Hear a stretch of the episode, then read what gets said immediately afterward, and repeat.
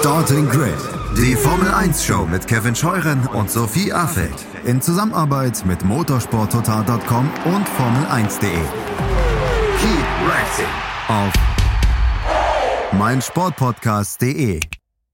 Sechs Rennen, sechs verschiedene Sieger. Das ist die Bilanz beim großen Preis von Aserbaidschan, den am vergangenen Wochenende Max Verstappen zum ersten Mal in seiner Karriere gewinnen konnte.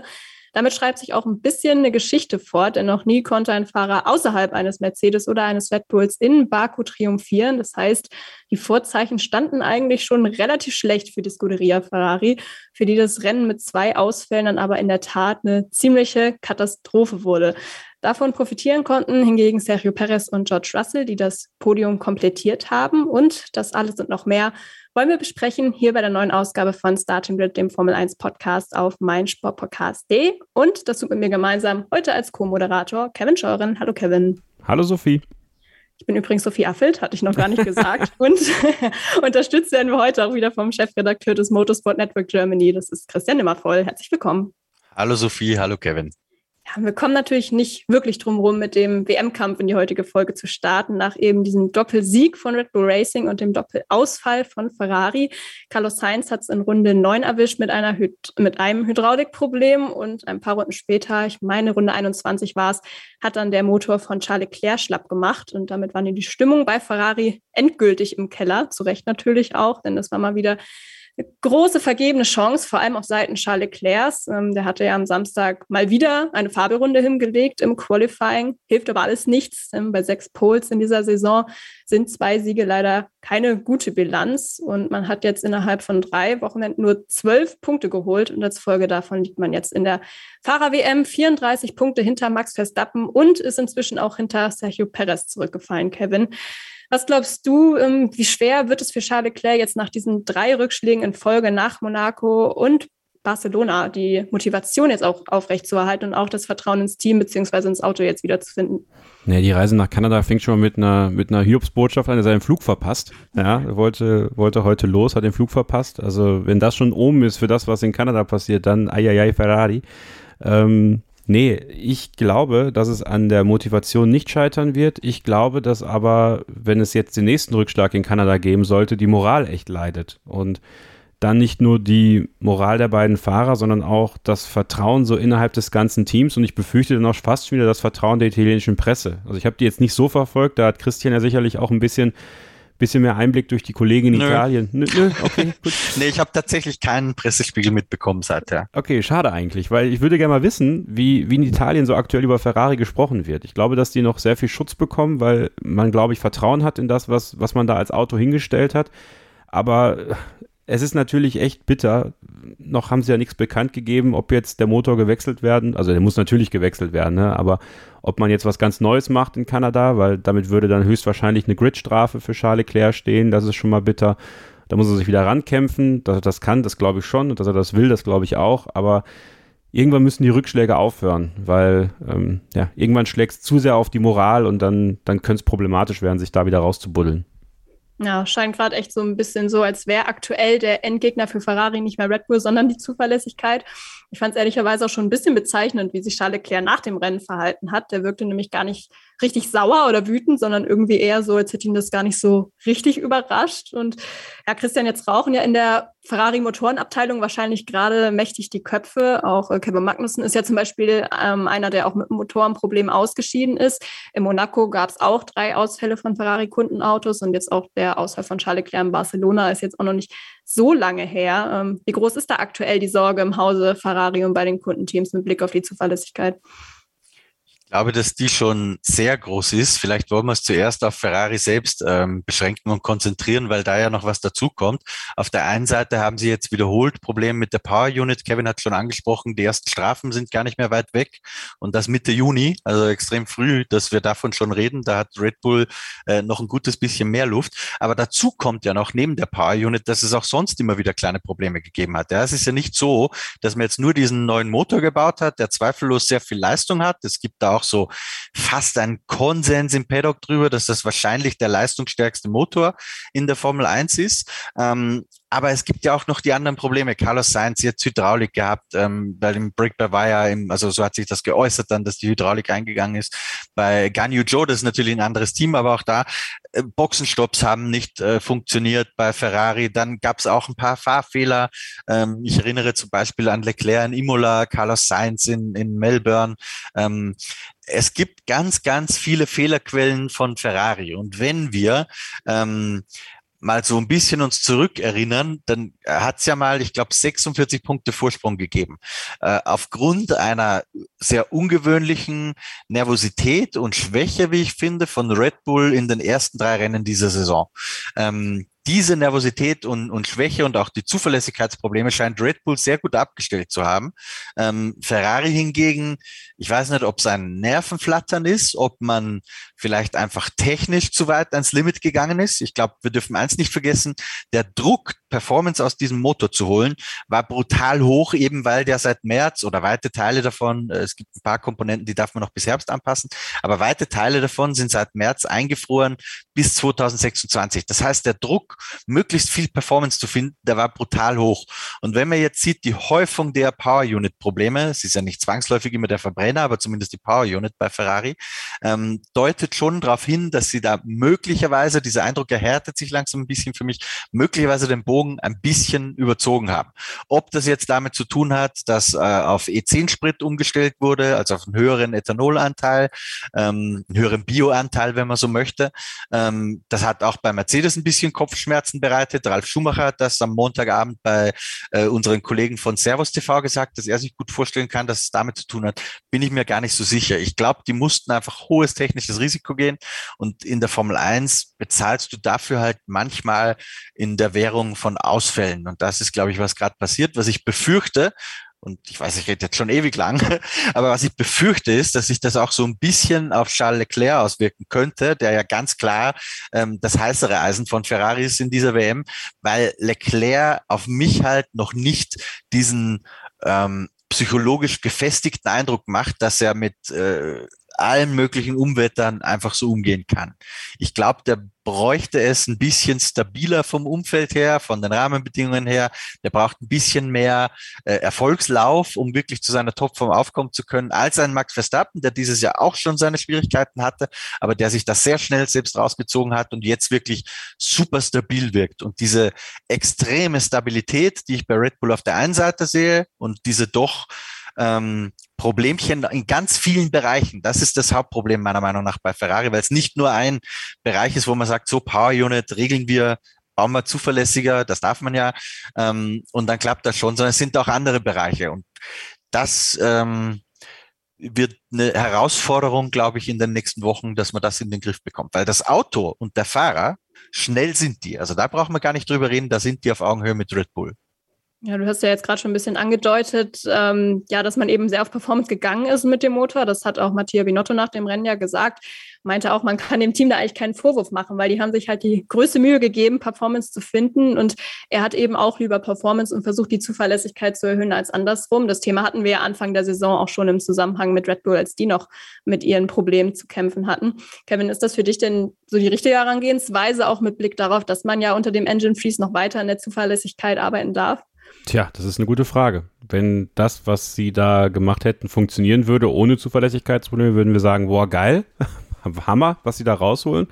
Jetzt fragt man sich halt, woran das liegt. Lag es vielleicht am Bouncing, dass sich irgendwas gelöst hat, weil Ferrari hatte auch extrem damit zu kämpfen in Baku, muss man sagen. Also Carlos Sainz meiner Meinung nach noch heftiger als Charles Leclerc, aber das war schon ordentlich, wie es da gerattert und geruppelt hat. Ähm, wenn wir es jetzt hoffentlich darauf schieben können, dann ist es vielleicht okay, dann ist es zwar trotzdem bitter, dass der Motor hops gegangen ist, aber dann kann man das vielleicht irgendwie unter Kontrolle bekommen unter Umständen, wenn man vielleicht an der, an der Fahrhöhe ein bisschen dreht und dann trotzdem nicht so viel Performance verliert. Wenn es jetzt aber tatsächlich ein technisches Problem ist, dann werden sie über Jahre ein Problem bekommen, weil das kriegst du halt nicht mehr wirklich gelöst. Also da wirst du dann ähm, an so vielen Stellen schrauben müssen, dass du zwangsläufig irgendwo ein Stück weit Performance zurückschrauben musst, weil das ist ja die große Gefahr. Das ist ja auch äh, etwas, was ja jemand, ich glaube, bei uns im, im Live-Chat, Christian, äh, beim YouTube-Livestream am Sonntag geschrieben hat, so, dass Ferrari halt mit einem sehr aggressiven Motormapping ins den Samstag geht und deswegen halt immer dieses kleine Mühe schneller ist als Red Bull und mehr rausholen kann, das Mapping ja nicht verändern darf und dann halt bei den gleichen Drehmomenten mit den gleichen Einstellungen fahren muss am Sonntag und das halt unter Volllast dafür sorgen kann, dass es halt irgendwann zu viel wird. Also das ist, finde ich, eine valide Theorie. Da müssen sie natürlich dann von sich aus sagen, okay, Charles, du musst ein bisschen langsamer machen, aber wenn du natürlich den Start verlierst und dann hinterherfahren musst, dann gibst du natürlich Vollpin. Und da denkst du dann nicht drüber nach, dass du da vielleicht gerade den Motor zu hart rannimmst. Also ich glaube, es ist halt ein super interessantes Feld, weil einfach so viele Komponenten da zusammenkommen. Es liegt jetzt an Ferrari zu analysieren und zu verstehen, woran das jetzt gelegen hat in Aserbaidschan und zu hoffen, dass es jetzt nicht, und es kommen ja noch einige Highspeed-Strecken auf uns zu, da die nächsten großen Probleme gibt, weil dann wird es ein ziemlich einfacher WM-Kampf, denn dann wird Red Bull zwangsläufig vorne wegfahren. Du sprichst den WM-Kampf an. Das ist natürlich jetzt nicht nur schade gewesen, dieser Ausfall mit Blick auf die Spannung da, sondern ja, es hat auch so ein bisschen die Spannung im Rennen vielleicht genommen, denn für Baku-Verhältnisse war der ja doch relativ wenig Drama geboten dieses Mal, muss man sagen. Es gab keine rote Flagge, kein Safety Car. Allerdings ein Virtual Safety Car. Nach dem Ausfall von Carlos Sainz gab es das erste. Und da war dann doch vielleicht ein bisschen Potenzial vorhanden für noch ein bisschen Action, denn schien ja zumindest so, als hätte Ferrari im Gegensatz zu Monaco vielleicht jetzt ein bisschen den besseren Riecher gehabt mit Blick auf die Strategie, indem man Charles Leclerc eben an die Box geholt hat, Christian. Glaubst du, das wäre noch mal spannend geworden zum Ende hin zwischen Max Verstappen und Charles Leclerc? Hätte Charles Leclerc zu Ende fahren können? Also ich glaube zumindest, dass es kein Selbstläufer geworden wäre für Max Verstappen. Es ist natürlich immer ein bisschen müßig im Nachhinein darüber zu diskutieren, äh, wie wäre das Rennen ausgegangen. Verstappen hat in der Pressekonferenz nach dem Rennen ja sehr selbstbewusst gelächelt auf die Frage und meinte, ja, äh, so schnell, wie ich äh, Vorsprung daraus gefahren habe oder Rückstand verkürzt habe, glaube ich schon, dass das geklappt hätte. Helmut Marko hat sich ähnlich geäußert. Ich bin mir nicht ganz so sicher. Was wir aber, weil du die VSC-Phase angesprochen hast, vielleicht auch noch kurz beleuchten sollten, so viel wäre, dass äh, diesmal, und das wurde in der TV-Übertragung zumindest weitgehend ähm, nicht erkannt, weil man dazu auch den Boxenfunk von Sergio Perez hören musste, der aber nicht live ausgestrahlt wurde. Deswegen ja. äh, kein, kein Vorwurf an die Kollegen vom TV. Aber man konnte ganz gut hören, wie es da ein richtig dickes Missverständnis gab ähm, zwischen Sergio Perez und seinem Renningenieur. Denn ich mutmaße, die haben äh, in Codesprache miteinander kommuniziert in dieser Runde, als gelb war, äh, zunächst wegen dem Ausfall von Carlos Sainz und erst dann später auf das VSC geschaltet wurde. Aufs VSC geschaltet wurde nämlich äh, Perez war, ich weiß nicht wie viel, ein, zwei, 300 Meter vor Boxeneinfahrt. Wahrscheinlich eher 100 Meter, würde ich mal tippen. Ähm, aber da hat er wirklich schon verlangsamt. Und eigentlich, deswegen habe ich mir diesen Boxenfunk auch angehört, ähm, hätte ich gedacht, du musst den ja als Renningenieur bei so einem Zwischenfall, und da hatten die ganz gut Zeit, ich würde mal tippen, ich weiß es nicht genau, aber mindestens eine halbe Minute, musst du deinen Fahrer ja schon darauf vorbereiten, wenn aus diesem Gelb jetzt gleich ein VSC wird möglicherweise, und die Wahrscheinlichkeit war sehr hoch, das konnte jeder sehen, dann musst du an die Box kommen, weil das war klar, Perez hatte zu dem Zeitpunkt schon äh, Graining in den Reifen, deswegen kam Verstappen auch so rasend schnell ran. Äh, das haben sie aber dann glatt verschlafen, beziehungsweise das Kommando Pit Pit kam genau in dem Moment. Ähm, also hätte Perez sofort darauf reagiert, hätte es wahrscheinlich gerade noch schaffen können, aber es war dann einfach ein, ein bisschen zu spät. Und man hat auf der Runde eben davor schon mit ihm kommuniziert ähm, ich weiß jetzt gar nicht mehr genau, was man ihm gesagt hat. Ich glaube irgendwie äh, Tire 6 oder so. Äh, irgend so ein ähnlicher Kommentar Tire, war das. Tire 6 und dann irgendwie Strat 12 und der Tire 6 und dann sagte Strat er... Strat 12 war erst später. Ja, genau. Dann, er sagte Tire, genau. sie sagten ihm Tire 6 und er sagte, I have no idea what you're saying to me. Richtig, genau. Und deswegen, weil Perez sagt, ich habe, weil Tire 6 hat er verstanden, mit Sicherheit, was, was da gesagt wurde. Aber ich glaube, er hat nicht verstanden, was es bedeutet. Deswegen vermute ich, und im Nachhinein hat er auch von einem Missverständnis gesprochen. Und deswegen glaube ich, dass das irgendwie ein Code war, ähm, den er halt nicht verstanden hat, der da möglicherweise, weil die wissen ja natürlich auch die Teams, dass die anderen da mithören ähm, in ihren Mission Control Rooms. Und ich vermute deswegen, dass das ein Code war, der Perez eigentlich darauf hätte vorbereiten sollen, an die Box zu kommen, ohne dass man aber den Ferrari-Spionen, die das alles mithören, ähm, das auch verrät. Und Perez hat es wahrscheinlich nicht gecheckt, was gemeint ist ähm, und war deswegen schlecht vorbereitet in der Sekunde, als er nach links lenken hätte sollen bei Start und Ziel. Ist ein bisschen Mutmaßung jetzt von mir. Ich konnte das noch nicht verifizieren. Das werden wir wahrscheinlich erst am, am Kanada Spoiler-Wochenende dann machen können in den Pressekonferenzen. Aber es hat zumindest, wenn man sich den Boxenfunk kann ja jeder machen, der F1 TV auch hat, ähm, da hat sehr danach gerochen, weil das ein Fahrer ein Kommando nicht versteht, ähm, das ist doch sehr ungewöhnlich. Und bei äh, gleich hinterher waren ja dann äh, Leclerc und Verstappen und da war es ganz einfach so, dass man zu Verstappen gesagt hat, der war vorbereitet, macht das Gegenteil von Leclerc. Das war auch nachvollziehbar. Ja? Der musste einfach das Gegenteil von Leclerc machen, um entweder Free Air zu haben oder den Reifenvorteil, der konnte er wählen. Ähm, bei Perez als Führenden war klar, der muss jetzt rein, gerade wenn die Reifen eh schon einbrechen. Gut, letztendlich war es dann ja auch nicht entscheidend, wie wir wissen. Ähm, Max Verstappen konnte dann am Ende den Sieg souverän nach Hause fahren im Rennen. Jetzt, jetzt habe ich so eine spannende, detailreiche Geschichte, so viel. Du sagst, das ist eh scheißegal. Ja, das war auch meine Schuld. Ich habe die Frage ja gestellt. Deshalb vielen Dank für die ausführliche Antwort. Ähm, trotzdem am Endergebnis hat es leider nichts geändert. Ähm, ja, Max Verstappen war echt unglaublich schnell unterwegs, muss man sagen. Das Team musste ihn ja echt schon ein bisschen einbremsen. Ja, also immer mal wieder ermahnen, dass er doch mal ein bisschen, ja, einen Gang runterschalten soll. Und ähm, ja, Kevin, auch Sergio Perez hatte da nicht so richtig Mittel gegen, hatte man das Gefühl, auch wenn er ja einen super Start hatte, wo er ja direkt an Charles Leclerc vorbeikam. Wie hast du dieses äh, teaminterne Duell jetzt bei Red Bull gesehen im Baku? Ist ähm, Sergio Perez da jetzt nach dem Fabelwochenende in Monaco wieder in der Realität angekommen, was das Kräfteverhältnis zwischen den beiden angeht? Ja, ich glaube schon. Also das, äh, also im Qualifying glaube ich halt schon, dass Perez in der Lage sein kann, immer Max Verstappen gefährlich zu werden ähm, weil Sergio Perez da jetzt, glaube ich, auch den Dreh gefunden hat. Je mehr aber kommt bei Red Bull und je mehr das auch vielleicht Max Verstappen in die Karten spielt, desto enger wird das, beziehungsweise irgendwann wird Verstappen ihn da auch halt komplett überholen. Und im Rennen muss man ja ehrlicherweise sagen, den besten Start hatte ja Max Verstappen. Der hatte nur das Pech, dass er zwischen Perez und Leclerc hing. Also wäre er durch die Lücke gekommen irgendwie, dann wäre er an beiden vorbeigefahren und wäre schon locker vor Kurve 1 auf Platz 1 gewesen. Und dann äh, sehe ich das immer noch anders als Christian. Ich glaube, äh, Charles Leclerc wäre auch auf der Strecke da nicht großartig rangekommen, weil, ähm, wie du es auch schon richtig gesagt hast, der konnte halt ein bisschen Ressourcen schonen äh, und war trotzdem noch gut unterwegs. Also das ist schon beeindruckend gewesen, wenn Max Verstappen einen guten Tag hat, an dem er sich wohlfühlt, dann ist das einfach eine Maschine. Und das ist das, was mich so, was mich so fasziniert an dem Typen. Ähm, man kann ihn mögen oder nicht mögen, aber ich finde sogar, was ein großer Unterschied zu Lewis Hamilton ist, ist, dass er viel, ich sag mal, maschiniger ist als Lewis Hamilton, fast noch. Also ich finde Lewis Hamilton fast ein bisschen menschlicher als ihn im Auto. Ist ganz interessant. Wahrscheinlich würden mir da auch viele widersprechen, aber es ist einfach krass, wie Verstappen auf Schienen unterwegs ist, sowohl mental als auch auf der Strecke. Das ist äh, beeindruckend und ja, also Vielleicht war es halt einfach mal ein bisschen über Gebühr von Sergio Perez in Monaco. Vielleicht war es auch einfach dieser gute Moment nach einer Vertragsverlängerung. Da kam er mit einem großen Hoch. Ich glaube, er muss sich ja jetzt nicht irgendwie schämen oder sowas. Also war alles noch ja. im Rahmen und ich, wahrscheinlich wäre er auch, also ähm, ja, unter Umständen eh vor dem Ferrari gelandet. Wer weiß das schon? Ist ja alles Hypothese.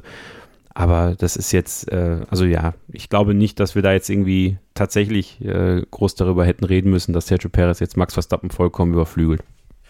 Und trotzdem ist er natürlich auch noch ein wichtiger Faktor, um auch Schützenhilfe zu leisten, was ja, ja Carlos Sainz aktuell nicht so wirklich gelingt. Also klar, für den Auswahl konnte er jetzt nichts, aber auch vorher war er doch wieder ein Stück weit entfernt von den drei Fahrern ganz vorne. Das ist natürlich sowohl für die Fahrer-WM als auch für die Konstrukteurs-WM aus Ferrari-Sicht alles andere als optimal. Da liegen jetzt aktuell 80 Punkte zwischen Ferrari und Red Bull, also in der Konstrukteurs-WM. Klar, kann auch viel passieren in 14 Rennen, aber wir hoffen natürlich für die Spannung, dass Ferrari die Probleme da jetzt schnell in den Griff bekommt. Für Baku bleibt aber das Fazit, Red Bull top, Ferrari ja leider wieder mal Flop.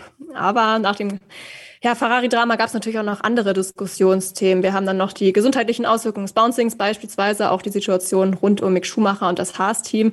Sind also einige der Dinge, die wir gleich noch besprechen bei Starting Grid, dem Formel 1 Podcast auf meinsportpodcast.de nach einer ersten kurzen Pause. Weiter geht's mit der Analyse zum großen Preis von Aserbaidschan hier bei Starting Grid, dem Formel 1 Podcast auf meinsportpodcast.de. Und wir schauen jetzt mal auf Mercedes. Da hat nämlich einerseits Mr. Consistency wieder zugeschlagen. George Russell hat das dritte Podium in dieser Saison eingefahren. Obendrauf gab es noch Platz vier durch Lewis Hamilton, der sich zusätzlich auch noch den Titel Driver of the Day gesichert hat, Kevin. Äh, gehst du da mit mit diesem Fan-Voting dieses Mal?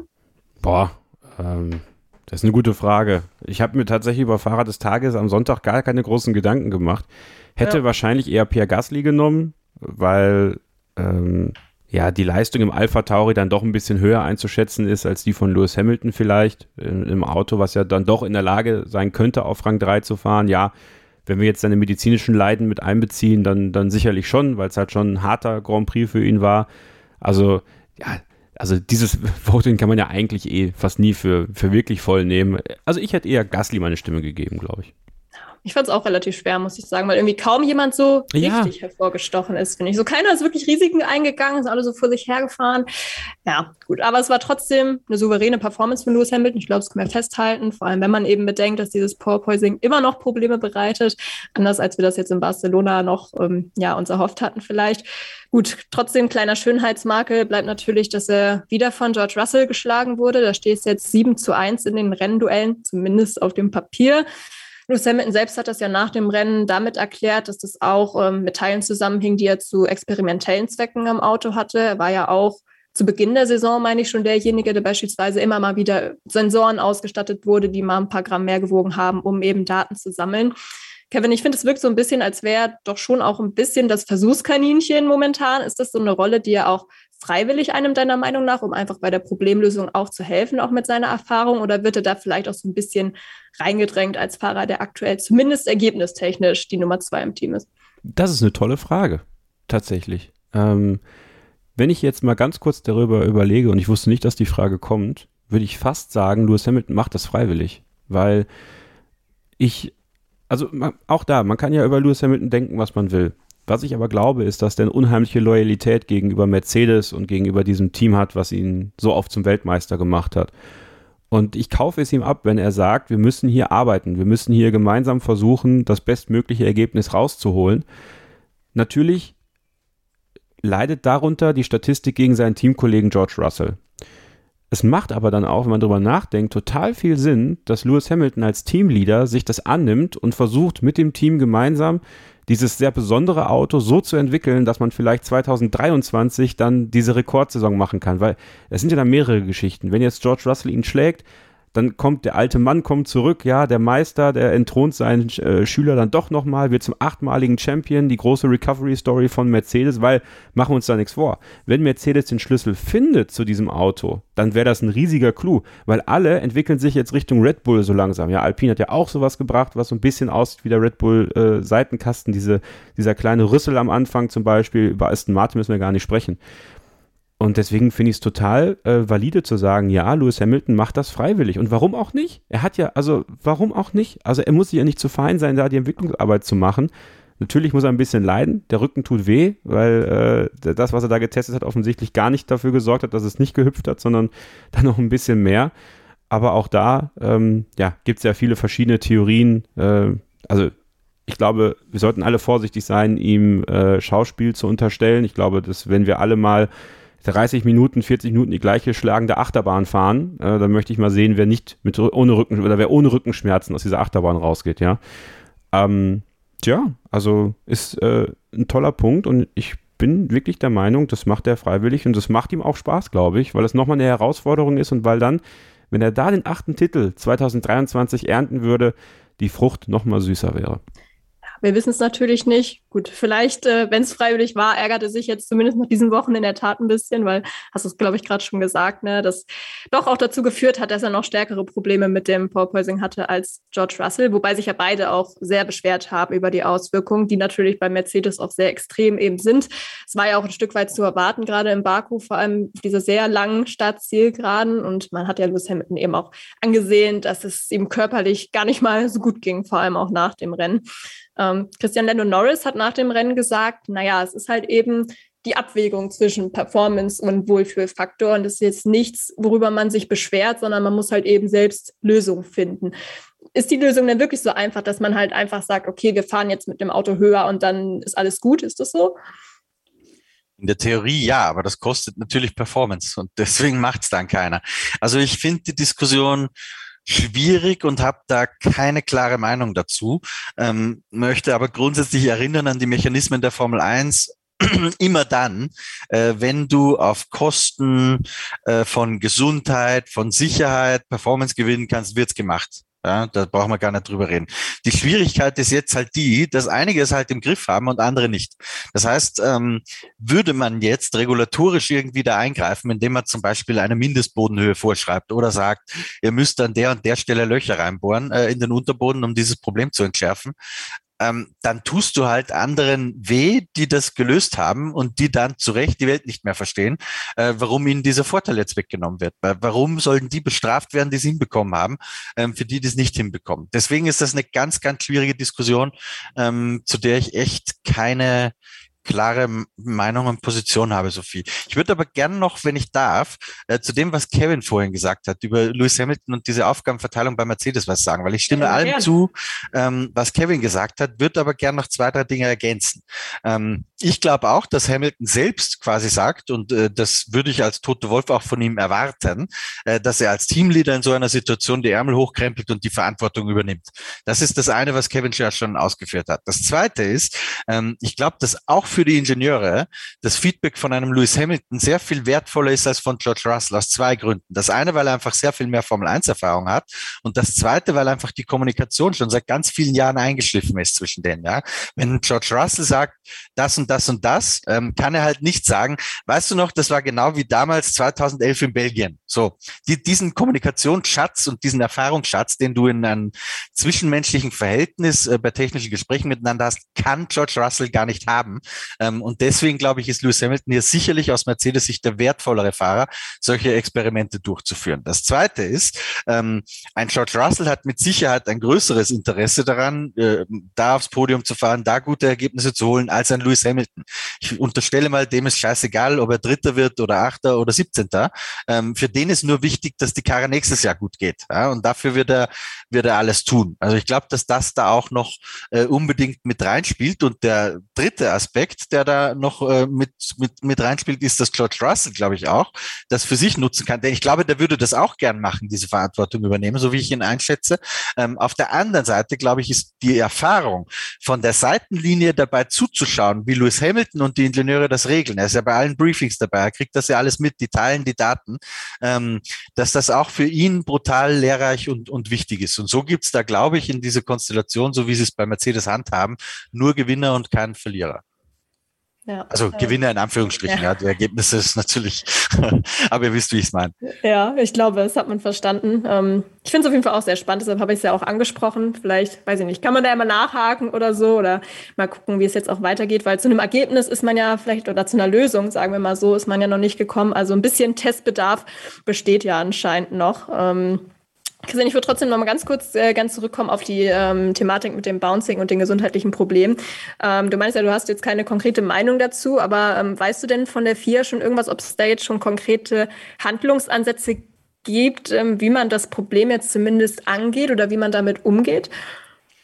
Ja, ich, ehrlich gesagt, wann? ich also glaube, wie lange das, dauert das, bis ja, man da überhaupt irgendwas machen kann?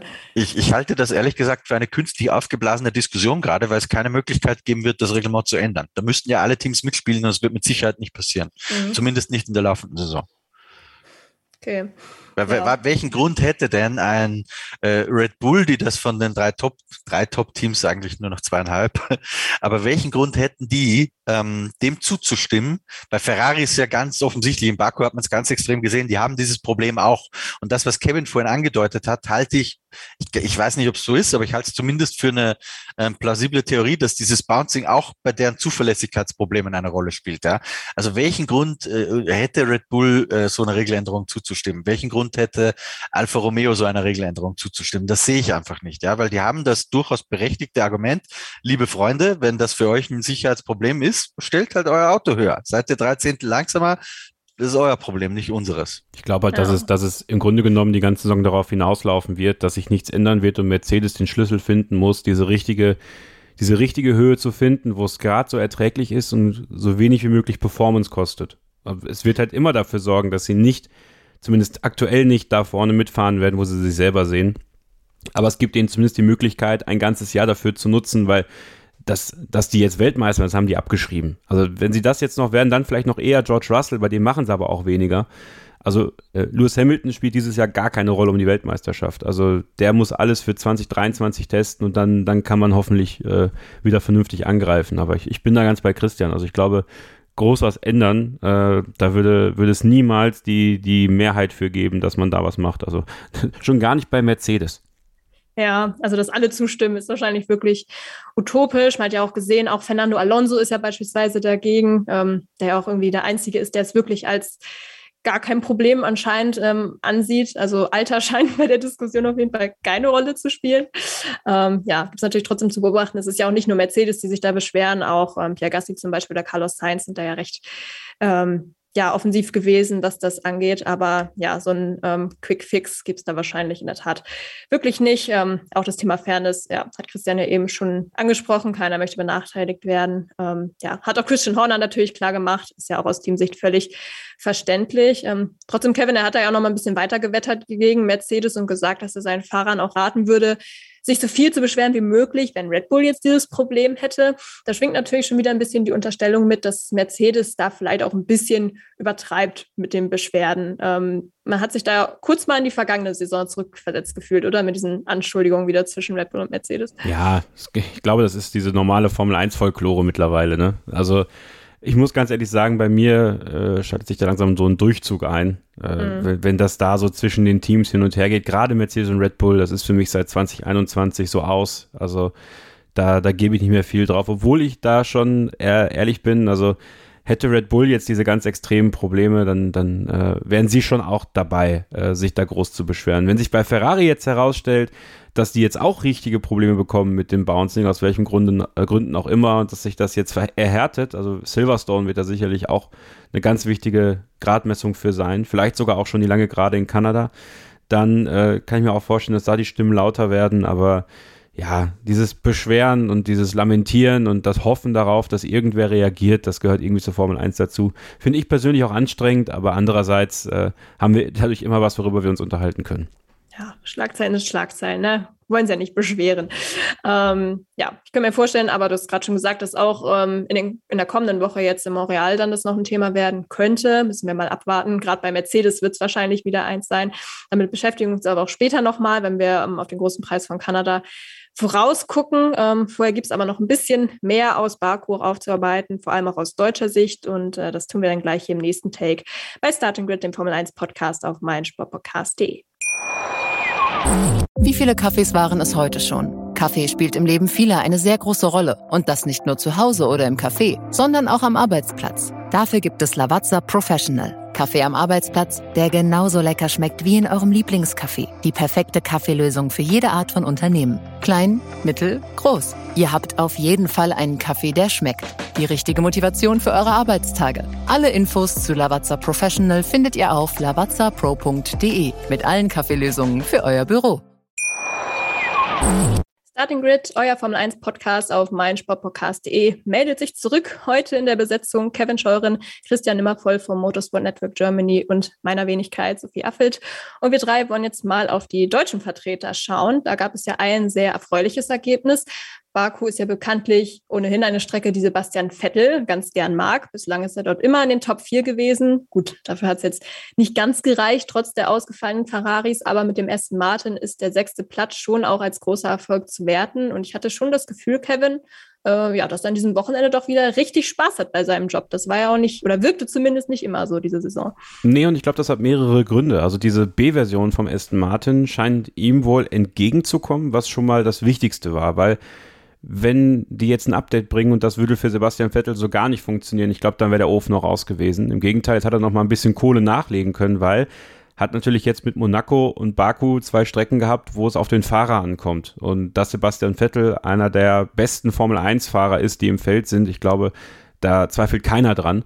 Und wenn der auf eine Strecke kommt, auf der er sich wohlfühlt und sowohl in Monaco als auch in Baku fühlt er sich einfach extrem wohl. Ich glaube, in Baku ist er seit 2016 immer in den Top 10 gelandet dann äh, kann der Leistungen aus einem Auto herausholen, was das Auto vielleicht eigentlich gar nicht leisten kann. Ich glaube nämlich auch, dass er mehr aus dem Aston Martin rausgeholt hat, als der Aston Martin aktuell schon imstande ist, wirklich auf die Strecke zu bringen. Schade, dass er diesen einen dummen Fehler gemacht hat. Ähm, da ist einfach bitter gewesen, da wollte er zu viel vielleicht in dem Moment, aber toll, diesen Flick-Move gemacht und in einem Zug dann gedreht, äh, da, also auch wie er dann auf die Strecke gekommen ist. Gut, das äh, war ein bisschen hakelig mit Sonoda, aber nichtsdestotrotz, ich glaube, es wäre Platz 4 drin gewesen, tatsächlich, äh, von dem, was er da gezeigt hat. Und das wäre natürlich ein Hammerergebnis gewesen. Und stellt euch mal vor, ja, dann passiert vorne noch was, einer fällt aus und dann steht er wieder mit der aserbaidschanischen Volkskappe da auf, der, auf dem Podium und, und feiert sich. Zu Recht auch. Also ich freue mich. Ich finde, ein fröhlicher Sebastian Vettel ist ein guter Sebastian Vettel, der ähm, viel lacht, der viel lächelt, der positiv gestimmt ist, auch bei Interviews und, und nicht so nicht so kratzig ist, auch, auch wenn den, ich den manchmal unterhaltsam finde, ist mir, ist mir der, der lockere Sebastian Vettel viel, viel lieber und mit guter Leistung kann das auch zeigen. Jetzt kommt er auf die nächste Strecke, die ihm eigentlich ganz gut liegt. Äh, ich hoffe für ihn, dass es in Montreal äh, ähnlich ist und dass sein Aston Martin besser funktioniert als der von Lance Stroll mit Lance Stroll und wir dann nächste Woche wieder darüber sprechen können, dass Sebastian Vettel wieder eine tolle Leistung zeigen konnte. Ja, also ein sehr gutes Wochenende mit kleinen Abzügen für ja, die Dinge, die du eben schon genannt hast, den Ausritt in den Notausgang im Rennen und vielleicht auch für den Wandkontakt im Qualifying, wobei er das ja noch sehr äh, strategisch schlau gelöst hat, muss man ja auch wieder dazu sagen. Und ähm, vielleicht auch noch als Ergänzung, er hat ja auch neben der Strecke mal wieder eine starke Performance gezeigt, ist ja seit der vergangenen Woche der erste Formel-1-Fahrer, der auf dem Cover der LGBTQ Plus Zeitschrift Attitude abgebildet wurde, hat dort auch ein langes Interview gegeben, passend zum Pride Month, der ja gerade ist im Juni. Ähm, da gab es ja auch von vielen Teams Aktionen um eben ein Zeichen wieder zu setzen in die Richtung. Und ähm, ja, Zeichen setzen können wir eigentlich gut als Überleitung nehmen. Das äh, wollte Lance Stroll wahrscheinlich auch gern, aus sportlicher Sicht zumindest. Richtig gelungen ist es ihm leider äh, nicht. Unter anderem hatte er zwei Crashes in derselben Runde im Qualifying. Im Rennen wurde das Auto dann äh, abgestellt und auch so war jetzt die Pace nicht wirklich überragend. Ähm, daher die Frage nochmal an dich, Christian. Hatte Lance Stroll im Vergleich zu Sebastian Vettel einfach ein richtig schlechtes Wochenende oder ist der Aston Martin immer noch eine Gurke. Also ich glaube, der Aston Martin ist immer noch ein bisschen eine Gurke. ähm, mein Gefühl ist, dass ähnlich wie sich bei Red Bull die Dynamik ein bisschen pro Sergio Perez verschoben hat, also zumindest im Verhältnis mit dieser neuen Fahrzeuggeneration, die ein bisschen mehr zum Untersteuern äh, als zum Übersteuern neigt, dass auch Sebastian Vettel das ein bisschen entgegenzukommen scheint. Ich glaube, das war auch was, was Sebastian Vettel abwarten wollte letztes Jahr noch. Ähm, liegen mir diese Autos und irgendwie hat man das Gefühl, da bin ich bei Kevin, es macht ihm aktuell wieder ganz gut Spaß. Und ich würde halt aktuell gern sehen, ähm, ist das schon wieder der alte Sebastian Vettel? Weil das, was wir in Baku in Ansätzen gesehen haben, hat mich zumindest sehr dran erinnert. Ähm, das große Problem, das wir haben, ist, dass sein Teamkollege Lance Stroll ist und wir keine echte Benchmark haben, äh, um wirklich einzuschätzen, ist Sepp jetzt wirklich so gut wieder? Ja, das hat er zu alter Form gefunden nach einem Zwischentief von ein paar Jahren. Oder äh, ist Lance Stroll einfach so grottenschlecht? Ähm, das kann beides sein und ist, glaube ich, von außen ganz schwer zu beurteilen. Aber so im Rahmen dessen, äh, man kann ihn ja nur im Teamkollegen messen, muss man echt sagen, er macht gerade einen mega Job.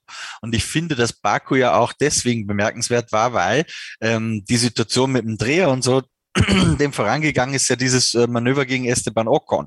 Und das musst du halt auch erstmal bringen, einen Esteban Ocon außen im Baku zu attackieren, äh, obwohl der mit dem Alpin das schnellste Auto auf den Geraden hat. Also es braucht auch schon ein bisschen Eier.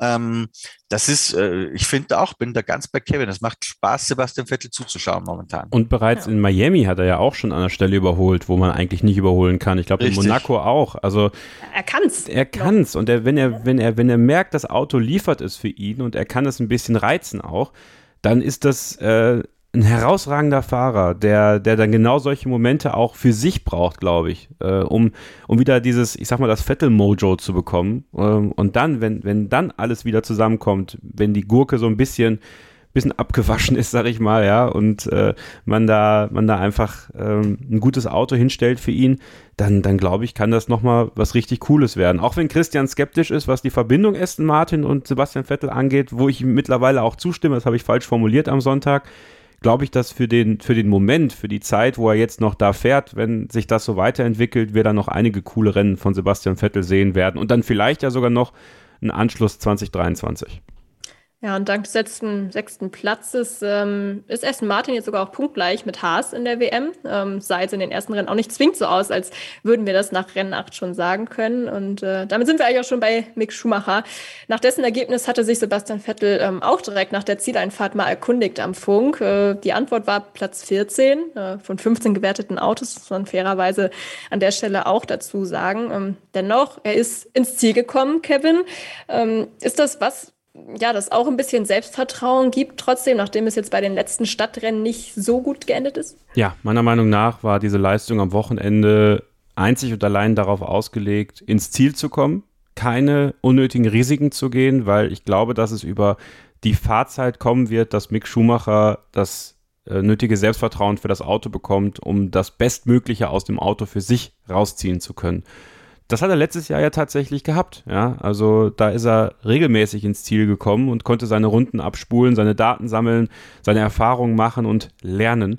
Und ähm, daran, ja, wird, daran ist es halt auch dieses Jahr so. Also keine Erwartungen, keine Punkte, kein Nichts. Ja, der muss einfach fahren, fahren, fahren, fahren. Das äh, hilft ihm am Freitag nicht immer, wenn dann plötzlich eine Wasserleitung reißt und es wirklich wie ein Wasserfall auf die Strecke fließt aus dem Auto, was aber schon öfter passiert ist. Also da muss man bei Haas tatsächlich mal hinterfragen, wie kann das sein, dass wir immer über Öllecks und Wasserlecks sprechen bei denen, Kühllecks und, und was auch alles. Ähm, ja, und dann muss er einfach zusehen, dass er den richtigen Momenten die Fehler unterlässt, äh, wie in Saudi-Arabien, wie in Monaco und dann ähm, ja die Sessions zu Ende bringen kann und dann gucken, was maximal möglich ist. Also für mich war Platz 14 und das muss man einfach auch mal festhalten, das war der vorletzte Platz, ja. Ähm, ist jetzt kein Ruhmesblatt, aber ist das höchste der Gefühle, finde ich, an diesem Wochenende, weil für den war es klar, ich muss einfach ins Ziel kommen und das war's, das hat er geschafft, Rennen bestanden. Weiter geht's in Kanada. Christian, wo bewegte sich denn der Haas deiner Meinung nach, was die Pace angeht im Vergleich zu den anderen Mittelfeldteams? Also wir können ja höchstens noch Kevin Magnussen irgendwie anschauen als Vergleich. Der hat ja sein Rennen wieder nicht beenden können, leider war er aber vorher immerhin in Top-Ten-Nähe. Richtig. Und damit hast du dir die Antwort auch fast schon selbst gegeben, finde ich. Ich glaube, dass es schon möglich war, mit diesem Auto in die Punkte zu fahren, weil Magnussen lag da auf Kurs. Ähm, ich hatte das auch vor dem Wochenende schon ein bisschen vermutet, dass der Ferrari-Motor eigentlich äh, helfen sollte. Das hat man jetzt beim Alpha nicht unbedingt gesehen. Ähm, beim Haas schon ein bisschen, zumindest bei Magnussen. Also ich glaube, das Auto wäre grundsätzlich nicht so schlecht gewesen, aber bei Mick ist halt momentan einfach eine Gemengelage, äh, die es für ihn ganz schwierig macht, glaube ich. Auf der einen Seite ähm, dieser Defekt gleich wieder im ersten freien Training, du verlierst auf einem Stadtkurs, wo Vertrauen ganz wichtig wäre, äh, gleich mal die erste Stunde, das hilft nicht. Noch dazu, wenn du eh schon äh, aus dieser Situation rauskommst, wo ganz viel, äh, da haben auch wir Medien unseren Anteil drüber diskutiert wird, äh, kann er es überhaupt, ja, kann er es nicht, natürlich kann er es grundsätzlich, der hat Formel 3 und Formel 2 gewonnen, aber den Beweis, dass es auch in der Formel 1 kann und vor allem dieses Jahr kann, den muss er halt bringen das führt dazu, dass da sehr viel Druck von außen existiert und ich glaube, da wird so ein bisschen äh, ein, ein unangenehmer Druckkessel wirklich draus für mich, weil auf der einen Seite hast du äh, die Medienvertreter wie wir, die auch in meinungslastigen Formaten fordern, du musst den Magnussen schlagen, du musst schneller sein. Auf der anderen Seite hast du ein Auto, das dich im ersten Training im Stich lässt, was nicht hilft für dein Vertrauen auf einem Startkurs. Und dann kommt noch ein Teamchef, ähm, der dir sagt, um Gottes Willen, mach bitte nichts kaputt, ähm, weil wir kommen mit dem Teile produzieren nicht mehr nach. Ja? Das ist, das ist schon eine sehr schwierige Situation für mich. Ähm, man muss das Ergebnis sehr kritisch bewerten. Zu all dem, was ich eh schon gesagt habe, kommt ja noch dazu, der, der letzte, Mick war ja vorletzter, der letzte war äh, Latifi mit, ähm, oder war er das? Ich glaube schon. Ja. Latifi war der noch im Ziel, der ja die äh, yes. 10 Sekunden Stop and Go schon mal hatte und dann nochmal eine Strafe wegen blauer Flaggen und es ist Latifi. Ja? ja. Also das war tatsächlich die Mindestanforderung, 14. zu werden in diesem Rennen. Sehr viel weniger geht gar nicht mehr. Ähm, ja, was soll man sagen? Es muss, es muss besser werden. Es hilft nicht. Äh, bei, all, bei aller Sympathie für, für diesen ähm, total sympathischen, netten, wohlerzogenen jungen Mann äh, ist er in einem, in einer Situation, wo es besser werden muss. Das hilft nichts. Hm. Kevin Mick Schumacher hat ja nach dem Qualifying, nach dem 20. Platz im Qualifying, muss man ja sagen, am Samstag auch ein sehr emotionales Interview bei Peter Hardenacke am Sky Mikro gegeben. Wie hast du das Interview so hm. wahrgenommen? Also du warst ja auch jemand, der sich schon öfter, glaube ich, mal Emotionen von Mick auch gewünscht hat und äh, die hat man bekommen, würde ich sagen. Ja, das fand ich gut. Also mehr davon. Ich wünsche mir, dass er endlich aus dieser Blase ausbricht, die ihn umgibt, diese Schwiegermutterblase, da muss mal Feuer rein. Also ganz ehrlich, ich glaube, das tut ihm auch gut. Ich glaube, ähm, der lässt seinen Frust schon im Gym ab, also ist ja wirklich gut trainiert auch und würde mir manchmal wünschen, dass er auch mehr uns zeigt irgendwie, dass, dass er nicht immer so, so, ja, ich, ich lerne hier und ich, ich finde das schön und ich finde das alles toll, hier Formel 1 zu fahren und wir werden sicherlich nächste Woche besser fahren. Nee, ich möchte dieses Funkel in den Augen sehen, was, was er da hatte, diese Genervtheit. Zeigt das auch mal, weil ich glaube, das tut ihm auch gut, so ein Profil zu entwickeln für sich ganz alleine. Er muss kein Choleriker sein, auf keinen Fall. Das will auch keiner. Aber ich glaube, als junger Mensch, da trägst du ja Frustration auch mit dir rum. Da gehört das dazu, dass du die auch mal rauslässt. Auch mal vielleicht an der Stelle, wo es sich nicht gehört, nämlich von einem Mikrofon vielleicht, weil auf Social Media wird das nicht tun. Also Ähm, fand das gut. Da muss man sagen, hat, hat Peter die ersten Knöpfchen gut gedrückt an dem Wochenende. Die zweiten hat er ja am Sonntag gedrückt. Aber ähm, nee, ich, ich wünsche mir mehr, mehr diese, diese emotionale Bündelung von Mick auch in so einem Moment. Und äh, weil ich kann mir nicht vorstellen, dass immer alles so, so, so happy-go-lucky ist. So, da muss auch mal, da muss, da muss ja mehr sein, intern auch. Und äh, er muss keine interner nach außen hin verraten, auf keinen Fall. Und er muss auch nicht in das andere Extrem gehen und sein Team da irgendwie an die Wand nageln, sondern äh, für sich ganz persönlich diese, diese Frustration auch mal nach außen bringen. Ich glaube, ähm, ich glaube, das, das würde ihm gut tun, aber ich bezweifle, dass wir davon jetzt noch viel sehen werden bei Interviews, weil äh, ja, ähm, man wird das beobachtet haben im Schumacher Camp, äh, wie das gelaufen ist und ich glaube, man möchte verhindern, dass es einen, einen bösen Mick gibt. Ja, dann lass uns doch noch mal kurz über dieses Interview auch am, am Sonntag sprechen. Da hat man ja durchaus auch gemerkt, dass wirklich von jeglicher Seite viele Emotionen da involviert sind. Es war eben so, dass Peter Hardenacke da bei Sky noch mal die Gelegenheit gehabt hat, mit Günter Steiner zu sprechen, wo es eben durchaus hitzig zur Sache ging. Und ein Thema, das da aufkam, ist eben dieser Einfluss ähm, der Medien gewesen, der eben laut Günter Steiner zu groß ist und auch viel Unruhe ins Team bringt, was äh, seinen Aussagen nach auch für Mick nicht sonderlich förderlich ist. Und ähm, auch unter anderem Toto Wolf und Sebastian Vettel haben ja am Wochenende angedeutet, dass man den Jungen einfach mal ein bisschen in Ruhe lassen müsste. Ähm, Christian, du bist ja auch selbst Medienschaffender und hast es eben in deiner Antwort auch schon so ein bisschen angedeutet, aber vielleicht kannst du es noch mal kurz ausführen. Ähm, wie hast du diese Aussagen aufgenommen und wie geht ihr damit äh, um als deutsches Medium ja auch? Ähm, du meinst jetzt von Günther Steiner oder, ja. die, oder das Interview an sich? Ja, generell einfach, dass die Medien eben ähm, zu viel Druck machen von außen. Aber ähm, eigentlich muss man diese Themen ja zwangsläufig aufnehmen, oder? Ja, also die, die, die Meinung von Günter Steiner ist ja so zusammengefasst. Ähm, ich fühle mich im Recht. Er hat es nicht ganz so plump formuliert wie ich jetzt, aber ich fühle mich im Recht, weil du äh, als junger Mann, der sich in der Formel 1 behaupten möchte, diesen Druck auch aushalten musst. Ähm, das klingt jetzt ein bisschen hart, aber das ist durchaus eine Meinung, der ich auch ähm, oder eine Haltung, der ich äh, was abgewinnen kann. Ja? Ich kann beiden Haltungen was abgewinnen. Den, den Ball ins Rollen gebracht hat ja Toto Wolf bei RTL. Ähm, Toto Wolf, das ist eh ein rotes Tuch für Günther Steiner. Ja, das hat, glaube ich, auch mitgeholfen äh, dabei, dass Günther Steiner so explodiert ist am Sonntag, ähm, weil sie ihm ja davor diesen Beitrag, den Sky gezeigt hat, mit Aussagen von Toto Wolf noch unter die Nase gehalten haben. Und dann erklärt ihm ausgerechnet dieser Toto Wolf, äh, wie er seinen Fahrer führen soll. Also ich glaube, das hat auch äh, mindestens einen Tropfen in die Tonne gelegt, die bei Günther Steiner dann übergelaufen ist mhm. äh, in der Situation. Ähm, also du hast auf der einen Seite einen Toto Wolf, der sagt, äh, lass Mick fahren, ja, lass den frei fahren, nimm ihm die Sorgen und wenn er mal einen Unfall baut, ist egal. Auf der anderen Seite habe ich einen Günther Steiner, der muss die Rechnung dafür zahlen, hat aber die Kohle vielleicht gar nicht. Ähm, er hat auch erklärt, dass es gar nicht nur ums Geld geht, sondern auch um die reinen ähm, Molds, wie sagt man, die Formen äh, der Kohlefaser, wo es halt nur eine gibt äh, oder zwei und du kommst halt mit dem Teile produzieren nicht nach. Also ganz egal, auch wenn du das Geld hättest, ähm, kommen sie mit dem Teile produzieren nicht nach so schnell. So, und dann äh, ähm, und das ist jetzt die subjektive Wahrnehmung von Günter Steiner, die ich wiederzugeben versuche, ja, dann kriegst du halt unter die Nase gehalten, äh, da sind wahnsinnig gescheite Leute, die keine Ahnung haben von dem, wie es in deinem Team aussieht und die erklären dir, äh, wie du deinen Fahrer führen sollst. Ich glaube ja, so schätze ich Günter Steiner zumindest ein, dass der hinter den Kulissen mit Mick ganz vernünftig redet. Ob er jetzt in einer Pressemitteilung sich so äußern muss, wie er das nach Monaco gemacht hat, im Sinne von ähm, ein wenig offen gelassen, wie geht's jetzt weiter mit Mick, ja, da hat er mir schon ein bisschen die Route ins Fenster gestellt, sozusagen.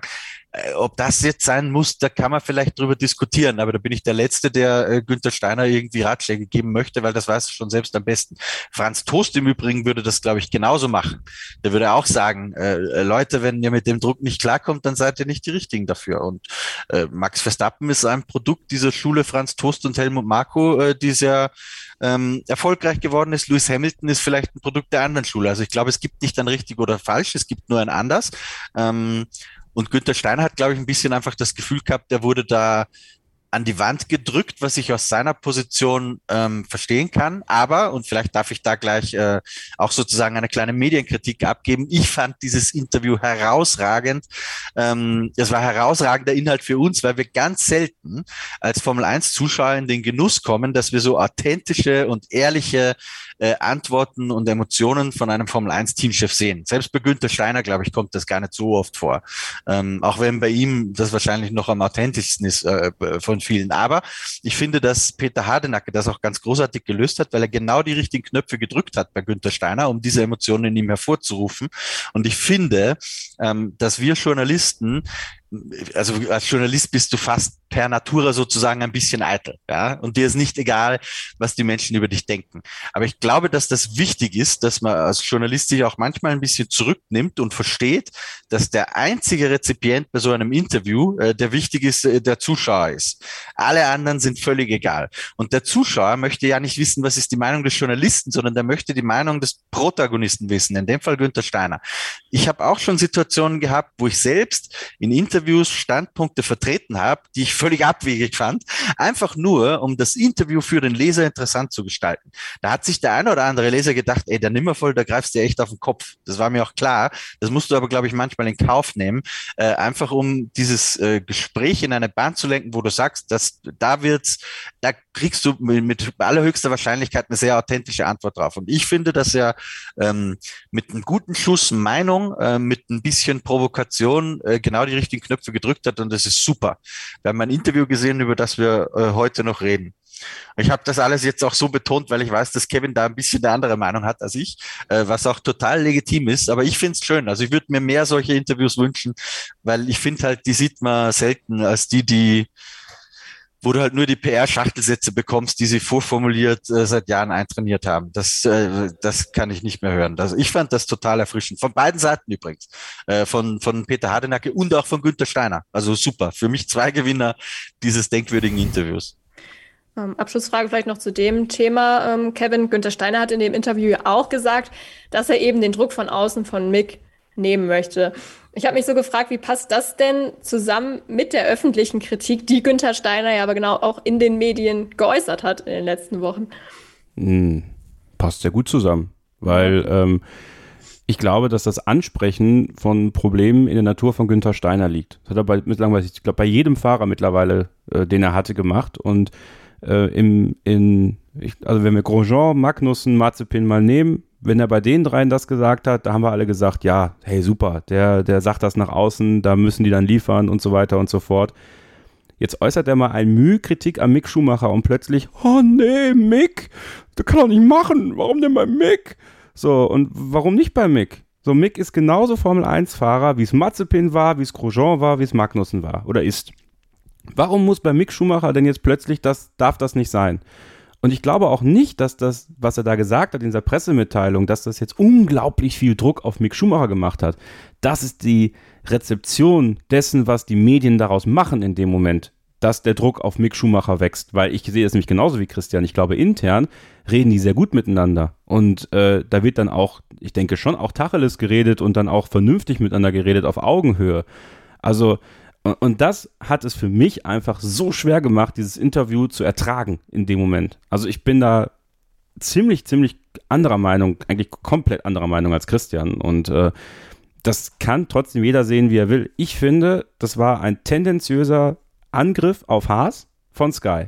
So. Ähm, der Bericht war schon tendenziös, weil der Bericht die Abrechnung sozusagen war, äh, was bei Haas denn alles schlecht läuft was ja auch stimmt. Also alles, was an technischen Defekten an Haas zu kritisieren ist, muss man an Haas kritisieren. Es darf nicht sein, dass es keine Updates gibt zum jetzigen Zeitpunkt meiner Meinung nach und die MIG vielleicht helfen würden. Und es darf auch nicht sein, dass immer wieder technische Defekte in den Trainings passieren. Das ist vollkommen geschenkt. Und ich kann Günther Steiner extrem gut verstehen, weil die O-Töne, die ausgewählt worden sind, natürlich sagt kein Toto Wolf, kein Franz Toast, kein Andreas Seidel, kein Sebastian Vettel. Da sagt ja keiner wirklich mal, ja gut, ist ein normaler Formel-1-Fahrer, da muss man mit dem Druck umgehen können. Natürlich sagen die, wenn Sky zu denen kommt, äh, und dann kann man natürlich diese Töne ja, das machen wir alle. Das machen wir alle. Alle, die, wir machen unsere Interviews, wenn wir das hier einspielen würden, was wir wollen, dann kriegen wir das auch hin, dass wir die Meinung der Leute formen, was das angeht. Und mm. doch, doch, doch, doch. Also deswegen mache ich lieber Interviews in Vollform, weil da kann ich nichts, da kann ich nichts machen.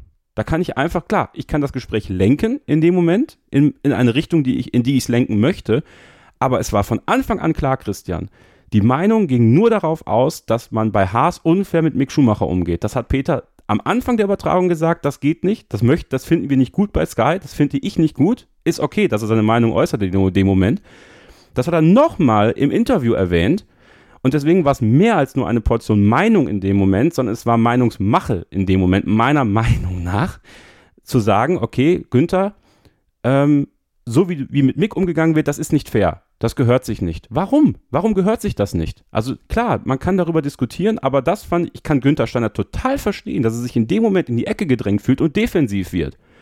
Und ähm, ich finde es anmaßend, ich finde es wirklich anmaßend, nehmen Sie doch mal Mick in den Arm. Warum? Also woher nimmt ein, egal wer, ein, das meine ich ja damit, du willst ja Günther Steiner auch nicht belehren, äh, dann wundert man sich, dass die Reaktion von Günther Steiner auf, auf manche dieser Aussagen ist, ja, da müssen schon härtere Kaliber kommen, um mich zu ändern, was ihm dann auch wieder negativ ausgelegt wird. Und dann höre ich heute Backstage Boxengasse, ja, also das ist jetzt wirklich Frontalkritik und wir, also, ähm, ja, ist vielleicht taktisch auch nicht klug von mir, das jetzt so zu machen, aber sei es drum.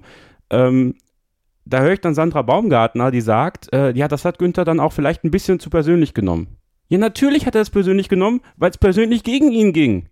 Also, das, das ist doch nur menschlich, dass wenn du dich in die Ecke gedrängt fühlst, du defensiv wirst und dann vielleicht auch in einem Live-Moment Sachen sagst, die du vielleicht so nicht sagen würdest. Da muss man dann Peter wirklich loben für. Das hat er sehr gut gemacht. Das war ein, das, da bin ich voll bei Christian, was das angeht. Das Knöpfe drücken hat perfekt funktioniert, weil man auch weiß, dass es bei Günther Steiner funktioniert.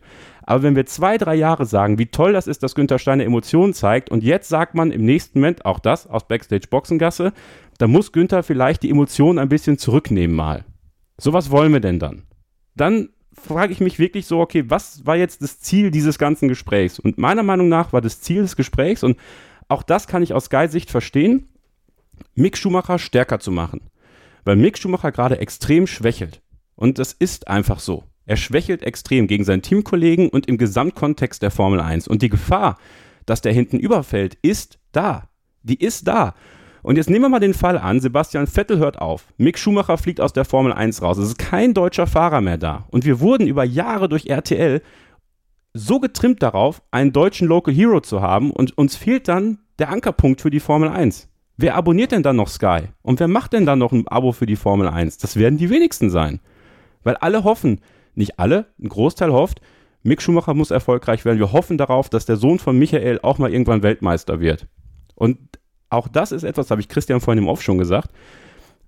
Das Problem jetzt gerade für Sky ist meiner Meinung nach auch, dass es kein Vollprogramm bei RTL zur Formel 1 gibt. Weil es war ja jahrelang so, da hat RTL diese Rolle übernommen als Sender, der sich um die deutschen Fahrer gekümmert hat und die alle verteidigt hat und alles gemacht hat. Alles fein.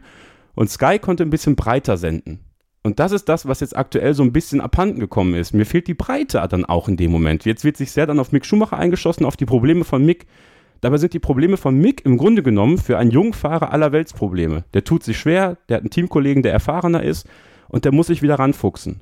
So, das heißt ja, also da, da den Teamchef so an die Wand zu nageln und sich dann zu wundern, dass der reagiert, wie er reagiert, das ist ja schon vermessen. So, und ähm, ich sehe einerseits, dass beide Gewinner waren, weil wir darüber reden. Ich sehe aber auch andererseits, dass beide in dem Moment Verlierer waren, weil der eine seiner, ich finde schon, nötigen Objektivität nicht nachgekommen ist, nämlich der, der Seite des, des TV-Senders.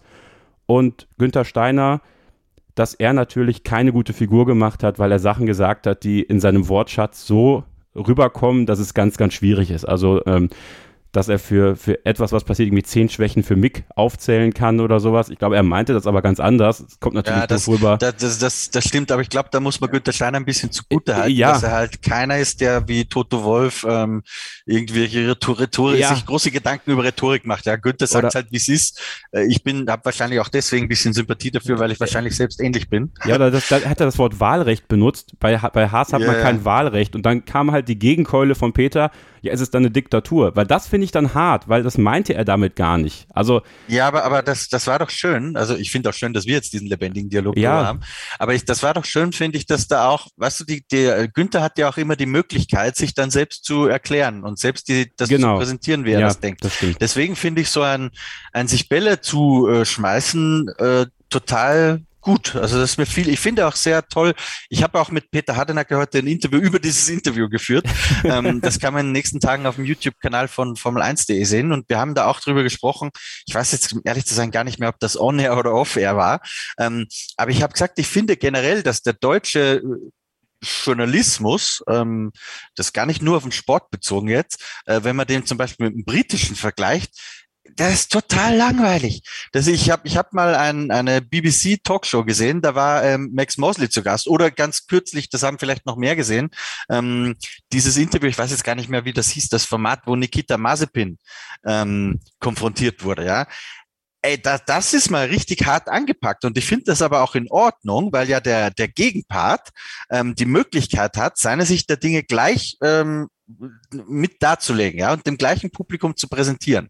Aber dieses, dann ist der Rahmen ähm, falsch. Dieses Spiel von Standpunkt gegen, also das ist ja. für mich ist ein Interview dafür perfekt geeignet. Wo Aber das nicht gehen würde, wäre, wenn ich eine Geschichte schreibe, weil da ein Günther Steiner natürlich nicht unmittelbar darauf reagieren kann. In einem Fernsehinterview kann er das schon, und deswegen finde ich ein ein bisschen bewusste Provokation äh, durchaus ein zulässiges Mittel. Und im Übrigen, ich bin mir gar nicht sicher, ob der Peter alles, was er da jetzt gesagt hat, ähm, zwangsläufig als seine Meinung sieht. Ich, ich weiß er hat, es nicht. Er hat gesagt, er hat gesagt finde, finde ich nicht okay. Hat er öfter mal gesagt in Bezug auf Mick Schumacher. Dann nehme ich an, dass es, oder er hat mal gesagt, finden wir nicht okay. Das hat, hat er ja, auch mal ja, gesagt aber finde ich nicht okay, hat er auch gesagt und deswegen nehme ich das aber wie, dann als wie, wie dem auch sei, ich finde, dass ähm, Meinung einbringen in Interviews ähm, ein durchaus legitimes Mittel ist und ich finde zum Beispiel einer der großartigsten und sehenswertesten äh, Journalisten vor der Kamera im Formel 1 Paddock ist Ted Kravitz und der macht ja. das in jedem verdammten Interview. So. Ähm, und wenn, wenn der eine Antwort kriegt, äh, eine glatt gebügelte Antwort von, äh, weiß ich nicht, über irgendein politisches Thema, dann sagt er, Oh, come on, Toto, das glaubst du doch selbst nicht. Ja? Da würde, in Deutschland würden wir aufschreien, wenn jemand auf diese Art Interviews führt. Bei einem Ted Kravitz finden wir das grandios. Und ich bin dabei, ich würde mir mehr solche Interviews wünschen, äh, auch im deutschen Sprachraum. Ist so, ist so. Aber das ist halt, dass der, der, der Standort des Interviews war dementsprechend auch schwer. Äh, Günther Steiner hört mit einem Ohr diesen Frontalangriff in diesem Bericht, muss dann recht schnell schalten und bekommt immer noch weiteres um die Ohren gepfeffert. Also das ist halt das Problem gewesen. Also vielleicht war der, war der Ort des Interviews auch nicht gut gewählt in dem Moment. Es war im Fahrerlager, es war halt, also vielleicht ein Live-Interview ja, aber an einem ruhigeren Ort in dem Moment, weil ich glaube, dass es halt eine Dynamik angenommen hat, die äh, für beide Seiten, und ich finde, man kann, das, was du sagst, Christian, finde ich, finde ich genauso gerechtfertigt. Das ist vollkommen, vollkommen okay. Aber es kann für beide Seiten halt nach hinten losgehen in dem, was man nach außen präsentieren möchte, weil wo ich dann schon dabei bin, was Günther Steiner gesagt hat, ich finde schon auch, dass Sky ein Stück weit spaltet. Also es ist halt. Ja, aber eben, das meine ich ja, weißt du, Günther konnte das auch sagen. Ähm, das Absolut. war, das war, die, die, haben ja auch gegenseitig sich so das ein stimmt. bisschen provoziert. Also ich finde das völlig, völlig in Ordnung. Das sind zwei erwachsene Männer, was, was unfair wäre, wenn man auf die gleiche Art und Weise ein Interview führt mit einem, mit Mick zum Beispiel, wäre so eine Art von Interview unfair. Ja, weil der ist noch ja. sehr, sehr jung, noch unerfahren, aber Günther Steiner, das ist ein gestandener Mann, der hält das auch aus. Ähm, der verkraftet es auch, wenn er mal eine Zeitungsheadline kriegt, die nicht so positiv ist. Ähm, also ich, ich fand das. Aber gut, man, aber, man kann dann, ja geteilter Meinung sein. Aber Auf dann, jeden Fall war es unterhaltsam, weil wir reden heute noch. Ja, drüber. aber dann, dann ist das Nachkarten danach schwierig, weißt du? Weil dann hat man ihm nämlich nicht zugestanden, dass er ein erwachsener gestandener Mann ist, sondern hat man gesagt, ja, der reagiert jetzt aber sehr emotional. Ähm, und ob das so richtig ist. Und Ralf hat sich auch noch dazu geäußert dann, was ja auch vollkommen okay ist, ne? obwohl ich finde, bei Mick ist halt bei Ralf immer schwierig, weil es halt eine familiäre Verbindung gibt. Und es, äh, also auch bei ihm, gegen Ende des Rennens kam dann auch leise Kritik von Ralf Schumacher Richtung Mick Schumacher, ne? dass es äh, dass er zu langsam ist oder dass er, dass er daran arbeiten muss, äh, näher auch, an Kevin auch bei, bei Servus TV am Montag. Ich weiß nicht, ob, ob ihr es gesehen habt. Doch, ähm, habe ich gesehen, ja. Die Österreicher, genau. Gibt es auch übrigens auch im gleichen Interview mit Peter Hardenacker, haben wir da auch eine Sequenz draus aus dieser ja. Servus TV-Sendung. Also Ralf fängt jetzt auch an, Mick ein bisschen kritischer zu äh, beurteilen. Übrigens, nicht falsch verstehen. Ich möchte nicht, und das ist halt, glaube ich, auch ganz wichtig, das ist auch, was Christian und mir ja als Feedback in den Livestreams äh, kommt. Wir möchten Mick Schumacher nicht zwingend kritisieren oder sowas. Im Gegenteil. Also ich, also ich würde mich sogar als Fan vom Menschen Mick Schumacher bezeichnen, weil ich den unglaublich sympathisch finde. Ähm, aber es ist halt dann schwierig, wenn, wenn das, was wir bewerten sollten, nämlich das, was auf der Strecke passiert, halt nicht zu dem passt, was auch an Erwartungen teilweise geschürt wurde. Und auch von ihm selber. Vergessen wir nicht, dass Mick Schumacher vor der Saison gesagt hat, letztes Jahr war mein Lehrjahr, dieses Jahr möchte ich angreifen. So, Und an, an daran kann man ihn dann auch messen, meiner Meinung nach. Wie gesagt, findet man einen Weg, die Kritik an Haas zu setzen, wo man die Kritik setzen kann und dann nicht Günther Steiner in der Luft zu zerreißen, wenn er emotional reagiert. Das ist nämlich auch sowas, was ich denke, okay, das, das, das wünsche ich mir ja auch, ja. Da muss er die Emotionen auch nicht zurückfahren. Und ich hoffe, dass sie sich dann nächste Woche in Kanada wiedersehen ne, und dann äh, auch wieder miteinander sprechen können. Weil was natürlich jetzt richtig doof wäre, wenn Haas jetzt sagt, ja, okay, dann, äh, dann haben wir jetzt auch keinen Bock mehr darauf, aber das glaube ich halt bei Günther Steiner auch nicht. Dann, dann, Ach, äh, ne, dann ärgert man sich einmal. Im Gegenteil, Haas kann doch nichts Besseres passieren. ist so, ist so, ja. ja so eine Geschichte. Jetzt reden wir noch immer über Haas. Wir ja. würden doch überhaupt nicht über Haas reden. Ja, ja? das stimmt. Ähm, das Interview wird auf und ab gespielt und geteilt auf Social Media. Überall siehst du die Sponsorenwand im Hintergrund. Äh, du, du kannst dir nichts Besseres wünschen in Wahrheit. Ja, also ich finde es auch gut, dass man sich darüber halt auch wunderbar ähm, ja, nochmal irgendwie gegenseitig abklopfen kann, wie man, wie man zu etwas steht. Auch gerne eure Meinung dazu, ja. Also Absolut, ja. Wie habt ihr das gesehen? Wie steht ihr dazu? Ich habe auch schon bei Facebook gesehen, auf unserer, ist ganz interessant, auch da unterscheiden sich teilweise Plattformen. Also ich finde, wir haben eine sehr tolle Community. Egal ob bei Facebook oder bei Telegram. Da ist kein, kein Quertreiber dabei, der dann irgendwie komplett durchdreht, sondern es sind halt, man kann sich auf Augenhöhe auch unterhalten. Ähm, ist halt interessant zu sehen, auf Facebook reagieren die Leute eher kontra Sky, auf Telegram ist mehr Verständnis dafür, was da passiert ist. Also ähm, gerne eure Meinung auch. Würde mich super interessieren, weil ähm, ich glaube, dass halt wirklich, also nochmal, auch an Peter, wenn er das hört, es war ein gutes Interview. An und für sich war es ein gutes Interview. Es gab halt nur Momente, wo, wo ich halt persönlich hier saß und dachte so, okay, also ich kann's, ich kann, ich kann beide Seiten verstehen und die von Günther Steiner in dem Moment vielleicht ein bisschen mehr. Aber gerne eure Meinung. Ähm, ja, musste auch raus. Musste alles mal raus jetzt. Ist ja auch gut. Also ich glaube, wir haben das jetzt wirklich sehr ausführlich beleuchtet oder ihr besser gesagt, aber das finde ich auch super, dass wir genau in dem Podcast eben dann auch ja, verschiedene Meinungen austauschen können. Und ähm, wie gesagt, eure Meinung da draußen ist auch gern gefragt. Wer das Interview komischerweise noch nicht gesehen haben sollte, schaut euch das gerne nochmal an, dann auch auf skysport.de und demnächst dann auch das Video da mit Christian und Peter auch auf dem YouTube-Kanal von Formel1.de. Ähm, sportlich, um darauf mal wieder zurückzukommen, können wir festhalten, ja, für Haas insgesamt eher ein gebrauchtes Baku-Wochenende. Es gab aber auch Teams, da lief es besser, zum Beispiel für Alpha Tauri. Ähm, über die wollen wir zumindest ganz kurz gleich nochmal ähm, nach einer kurzen Verschnaufspause sprechen und dann ähm, ja, schauen wir natürlich auch nochmal schnell voraus auf den großen Preis von Kanada. Bleibt dran hier bei Starting Grid, dem Formel 1 Podcast auf meinsportpodcast.de. Wie viele Kaffees waren es heute schon? Kaffee spielt im Leben vieler eine sehr große Rolle. Und das nicht nur zu Hause oder im Café, sondern auch am Arbeitsplatz. Dafür gibt es Lavazza Professional. Kaffee am Arbeitsplatz, der genauso lecker schmeckt wie in eurem Lieblingscafé. Die perfekte Kaffeelösung für jede Art von Unternehmen. Klein, mittel, groß. Ihr habt auf jeden Fall einen Kaffee, der schmeckt. Die richtige Motivation für eure Arbeitstage. Alle Infos zu Lavazza Professional findet ihr auf lavazzapro.de mit allen Kaffeelösungen für euer Büro. Ich habe mich natürlich schockverliebt, weil die war wirklich ganz, ganz klein. So begann die Mensch-Hund-Beziehung zwischen Christina und Tierschutzhund Frieda. Und wie es danach, nach dem ersten Moment der Verliebtheit, so weiterging und welche Klippen es danach zu umschiffen galt, das hört ihr in der neuen Ausgabe von Iswas Dog, dem Podcast für harmonische Mensch-Hund-Beziehungen. Iswas Dog? Mit Malte Asmus. Überall, wo es Podcasts gibt. Willkommen zurück bei Starting Grid, dem Formel 1 Podcast auf meinsportpodcast.de. Die Gemüter sind ein bisschen gekühlt und äh, das gibt uns jetzt die Möglichkeit, ähm, ja, nochmal einen Blick zu werfen auf das immer dicht beieinander liegende Mittelfeld. Ich habe ja letzte Woche in der Vorschau so zwei Teams hervorgehoben, auf deren Leistung in Baku ich sehr gespannt war. Einer dieser Teams war Alpha Tauri. Leider habe ich auch dazu gesagt, dass es für Best of Rest wohl nicht reichen wird. Den Einschub hätte ich mal lieber weglassen sollen. Dann wäre das jetzt im Nachhinein eine sehr schlaue Aussage gewesen, denn äh, diesen Platz konnten sie sich tatsächlich doch sichern. Äh, genauer gesagt, Pierre Gasti konnte das. Am Samstag gab es ja schon das beste Qualifying der Saison mit Platz 6, am Sonntag dann Platz 5 im Rennen, worüber man ihm am Funk nach Rennende die Erleichterung und auch die Freude doch wirklich anhören konnte, Christian. Ähm, was glaubst du oder was weißt du vielleicht auch, wieso war Pierre Gasti so stark an diesem Wochenende?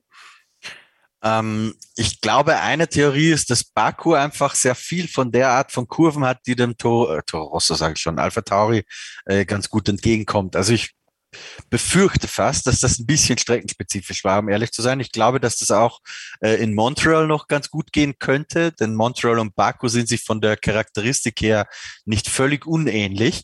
Ähm, der eigentliche Härtetest wird sein, wenn es dann, was ist danach, ist Silverstone, glaube ich, das erste Rundstreckenrennen wieder, Kevin, richtig? Genau. Ähm, da glaube ich, wird sich das so ein bisschen sortieren, ob das jetzt Ausreißer waren auf diesen Low Downforce äh, Stadtkursen, auch Montreal ist ja zumindest ein Semi-Stadtkurs, nennen wir es mal so, ähm, oder ob das auch auf den Rundstreckenrennen, auf den klassischen mit länger gezogenen, sehr aerodynamischen Kurven ähm, ein tatsächlicher Trend ist, der anhalten kann. Bis Silverstone können natürlich auch wieder Updates kommen, die die Lage wieder ein bisschen verändern. Aber ich wäre mal ähm, vorsichtig draus, schon einen größeren Trend abzulesen. Was mich aus Pierre Gaslys Sicht äh, ein bisschen beunruhigen würde, oder beunruhigen ist vielleicht das falsche Wort, es kommt immer darauf an, von welcher Perspektive man es sieht. Aber Tsunoda ist dieses Jahr ein echter Gegner für ihn. Äh, das kann jetzt natürlich auch daran liegen, dass dieser Yuki Tsunoda plötzlich einfach sein Talent, das er zweifellos hat, von dem auch Helmut Marko ja überzeugt ist. Der hat ja immer gesagt, vergesst Mick Schumacher, wir haben Tsunoda. Ähm, vielleicht blüht der jetzt einfach so richtig auf in seinem zweiten Jahr und kommt besser in die Gänge und das relativiert sich so ein bisschen. Aber aus, aus Gaslys Perspektive ist natürlich äh, der Abstand zu gering aktuell. Ja, ähm, trotzdem ist es, glaube ich, eine Strecke, die ihm auch ganz gut liegt. Vielleicht, er hat ja auch letztes Jahr da schon Platz drei eingefahren. Gut, war auch äh, viel Glück dabei, aber ähm, trotzdem gab es natürlich jetzt auch zehn wichtige WM-Punkte dann auch im Mittelfeldkampf, ähm, wo Alpha Tauri ja durchaus schon einiges liegen gelassen hat. Auch an diesem Wochenende wieder. Du hast ja Yuki Tsunoda gerade schon angesprochen. Der lag ja auch in den Punkten. Vielleicht wäre sogar Platz sechs drin gewesen, bis er ja, der Box einen Besuch abstatten musste, um seinen Heckflügel zu kleben. Da war nämlich ein Flap gebrochen und damit ja, war es dann am Ende der undankbare 13. Platz. Ähm, ein letztes Team, über das ich heute noch reden will, ähm, Kevin im Nachbericht von Baku, ist äh, kurz Alfa Romeo beziehungsweise Guan Yu Zhou. Ähm, der hat ja wieder gar kein Glück. Da hat auch die ähm, ja, Sonderlackierung im Italien-Style nicht geholfen, würde ich sagen. Der musste sein Auto schon wieder vor Rennende in der Garage parken. Und das war jetzt eigentlich so ein bisschen schade, weil ähm, der sah im Verhältnis zu seinem Teamkollegen echt doch relativ stark aus in Baku. Ja, absolut. Also hat sich da total wohl gefühlt und auch eine tolle Leistung gezeigt. Blitzsauber am Samstag eigentlich. Ähm, war ja zwischendurch, glaube ich, sogar mal auf fünf oder sechs. Also das, das sah schon sehr gut aus und der hat sich total wohl gefühlt. Und ich finde, der hat auch seinen, seinen Frust darüber, dass er das Auto wieder abstellen musste, äh, sehr deutlich kundgetan. Also mir gefällt der irgendwie. Ich finde das total toll, dem auch zuzuhören und ist sehr weitsichtig und hat, glaube ich, auch einen guten guten Gedanken dabei bei dem, was er da macht. Und wenn der sich da mal eingegroovt hat, ich glaube, das kann da mit Bottas ein richtig cooles Team werden bei Alfa Romeo. Weil dass der fahren kann, ich glaube, das, das haben wir gesehen. Also schon bei mehreren Rennen in diesem Jahr. Ich meine, der steht natürlich noch ein bisschen hinten an. Das seine erste Formel 1-Saison. Also da äh, ähnlich wie bei Mick Schumacher einfach dann die Zeit geben in dem Moment und äh, ist dann im Team, was glaube ich ihm auch sehr viel Selbstvertrauen gibt und ja, mal schauen, wie es die nächsten Rennen wird. Ich hoffe für ihn, dass Kanada ein bisschen erfolgreicher wird, weil ich würde es dem mal gönnen. Ich würde ihm wirklich mal so ein, so ein, so ein schönes Punkteergebnis gönnen. So ein Punkt oder zwei Punkte mal, äh, weil das Auto scheint es ja zu leisten, obwohl aktuell nicht so sehr. Woran das liegt, das, das muss man da, glaube ich, sehr schnell aufarbeiten, weil sonst ist man da im, im Mittelfeld auch schon irgendwie sehr schnell im Hintertreffen. Sieht jetzt nicht so toll aus aktuell. Aber für Guan Yu Zhou fand ich, war das ein, ein ganz gutes Wochenende. Schade, dass es so früh geendet hat für ihn. Ja, dafür muss dann die Zuverlässigkeit eben mitspielen und auch der Ferrari-Motor, da kann man ja sehr gespannt sein, wie das weitergeht. Ähm, ja, es sind so ein paar Teams ein bisschen hinten runtergefallen heute, ähm, auch aufgrund des langen Takes eben zu Mick Schumacher, was aber, glaube ich, gut zu verkraften war in dem Fall. Also finde ich zumindest. Ich hoffe, die Hörerinnen und Hörer da draußen sehen das auch so. Vielleicht noch als kurze Zusammenfassung. Alpine, die sind ja, ja, ähm, eigentlich neben Alonsos Verhalten im Qualifying vor allem durch den wahnsinnigen Topspeed auf den Geraden ausgefallen, äh, aufgefallen. Entschuldigung, jetzt bin ich schon bei den ganzen Ausfällen ganz verwirrt. Äh, mal gucken, ob sie das in Kanada dann auch so weiterführen können. Allerdings äh, ansonsten ja, hat es ein bisschen gehapert. Es waren am Ende dann trotz der Ausfälle nur in Anführungszeichen die Plätze 7 und 10 für Esteban Ocon und Fernando Alonso, beziehungsweise andersrum. Und ähm, bei McLaren kann man auch sagen, Daniel Ricciardo war endlich mal ein bisschen näher dran an Lando Norris. Im Qualifying waren das immerhin nur knappe zwei Zehntel Rückstand dieses Mal. Und auch am Rennen ist er sogar vor ihm gelandet, auch dank Teamorder. Aber ähm, ja, insgesamt vielleicht für ihn trotzdem eine ganz gute Motivationsspritze dann auch mit Blick auf die nächsten Rennen. Ähm, ja, da kann man leider sagen, mein Best of the Rest-Tipp für McLaren ist äh, nicht so aufgegangen, aber ich habe ja gleich noch eine neue Chance, es wieder gut zu machen. Das gilt übrigens für uns alle drei. Ähm, da sind wir alle ein bisschen äh, ja, gescheitert, mal wieder, muss man sagen. Ähm, ja, aber ähm, an dieser Stelle vielleicht nochmal, bevor wir zu Kanada kommen, kurze Eigenwerbung, ähm, muss ja auch immer mal sein. Ähm, wenn euch das gefällt, was wir hier jeden Mittwoch auch abliefern, dann äh, zeigt uns doch gerne mal mit einer Bewertung bei Spotify oder Apple Podcast oder auch beides, wenn ihr wollt. Darüber freuen wir uns immer sehr. Das gilt sowohl für Lob als auch für konstruktive Kritik. Und ähm, genau, mit diesem kurzen Zwischenruf ähm, wollen wir dann jetzt mal übergehen zum großen Preis von Kanada. Der feiert ja, ähm, ja seine Wiederkehr nach zweijähriger Abstinenz im Kalender aufgrund der Corona-Pandemie. Kevin, vielleicht kannst du einfach mal kurz sagen, was du den großen Preis von Kanada für dich ausmacht und was du damit verbindest, um auch einfach die Erinnerung an dieses Rennen vielleicht mal ein bisschen aufzufrischen wieder. Ich verbinde, ver, verbinde damit eine Sehnsuchtsstadt mit Montreal. Also ich möchte unbedingt mal nach Montreal. Ich finde ähm, Kanada als Land eh total schön und ähm, finde, finde viele kanadische Großstädte auch sehr, sehr interessant, die mal zu besuchen, aber auch äh, das Land, Landesinnere zum Beispiel. Ähm, als, als Nichtraucher, Entschuldigung, als Nichtraucher geht das, Kevin. ähm, aber ich war das letzte Mal in Montreal, ich glaube 2013 oder 14, ist schon ein Weilchen her, und habe damals schon für die Schachtel Zigaretten 10 Dollar bezahlt. Ja, also. das da ist ja bestimmt nochmal gestiegen, würde ich mal behaupten. Vermutlich ja. Also wäre, wäre für mich ja kein Thema, deswegen äh, würde ich dann mehr essen wahrscheinlich als rauchen dort in Montreal.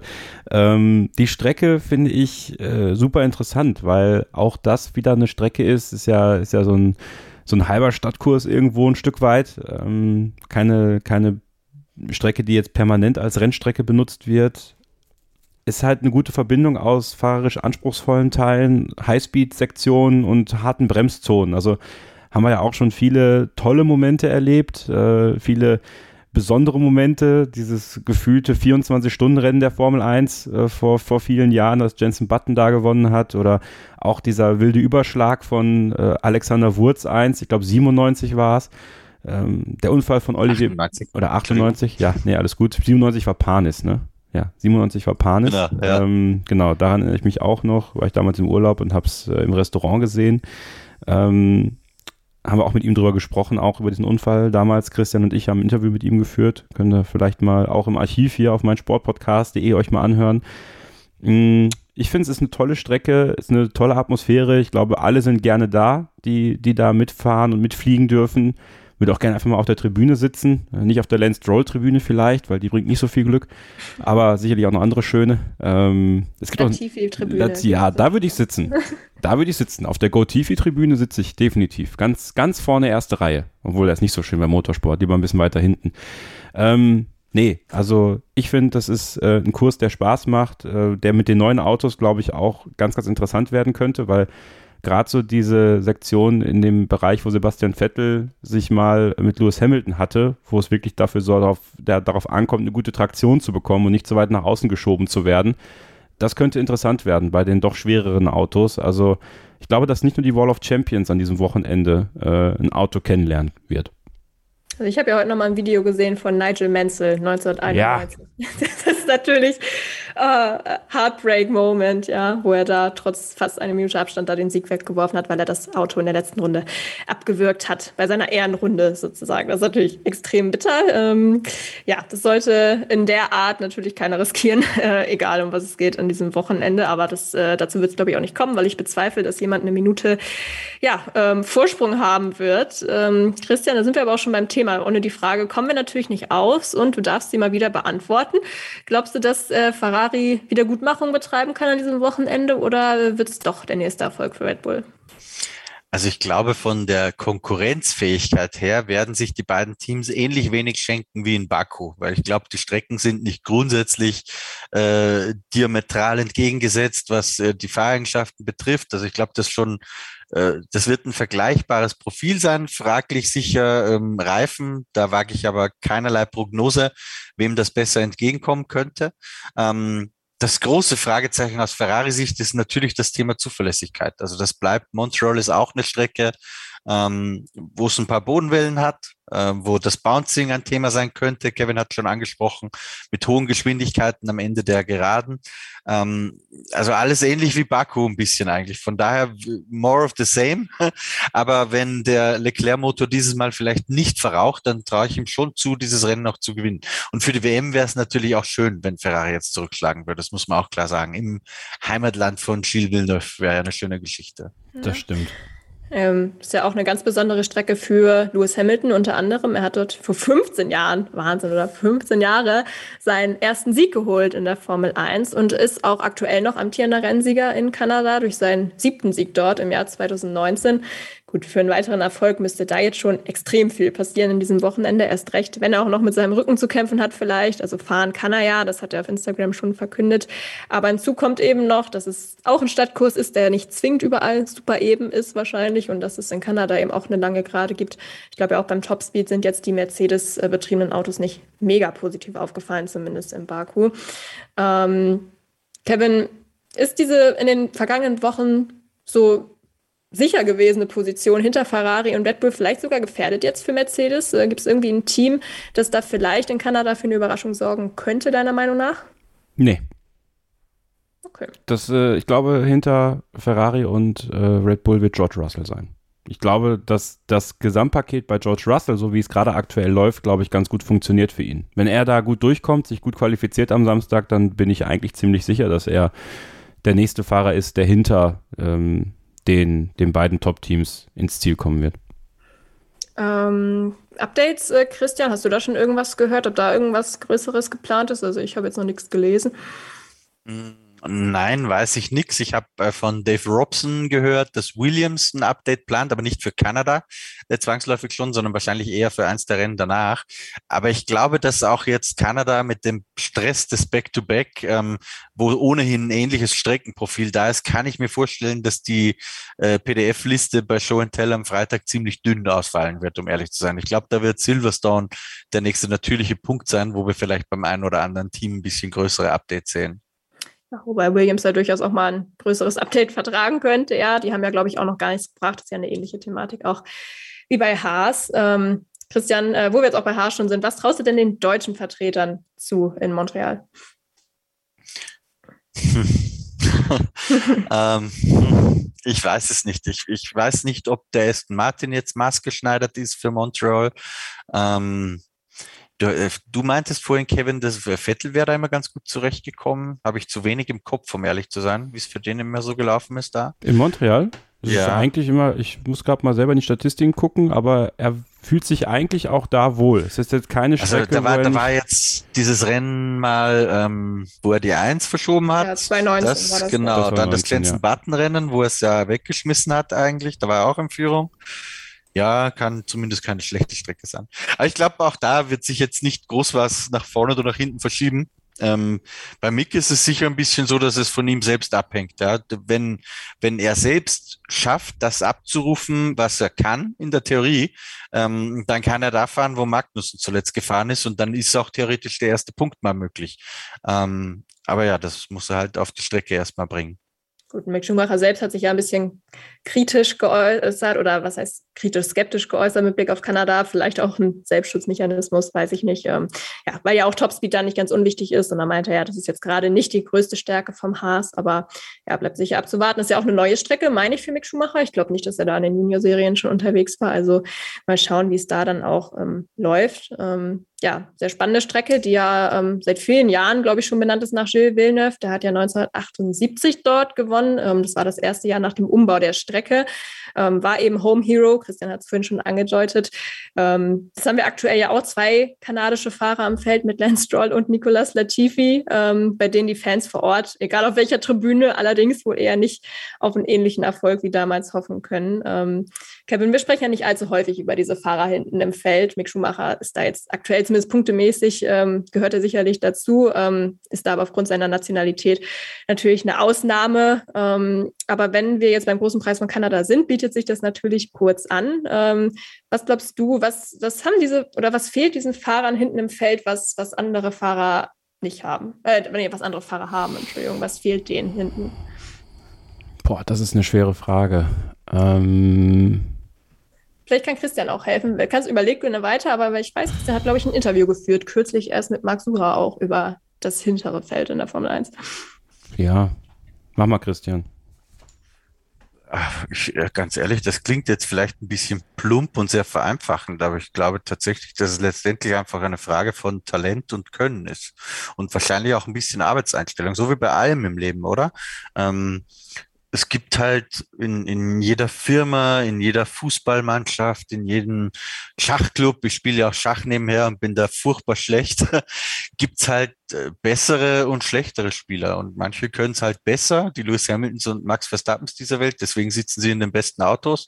Und andere sind halt ein bisschen schlechter. Und deswegen liefern sie auch, das sind ja alles, äh, deswegen, das ist mir jetzt auch wichtig zu betonen, das sind ja alles außergewöhnliche Könner, ähm, ihres Fachs. Man kann jetzt darüber diskutieren, sind es wirklich die 20 besten Rennfahrer der Welt? Vielleicht nicht. Ähm, aber sagen wir mal, sie gehören zumindest zu den 50, 60 besten wahrscheinlich, die es da gibt.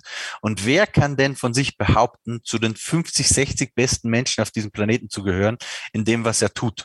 Äh, also ich gehöre definitiv nicht dazu, in nichts, was ich tue.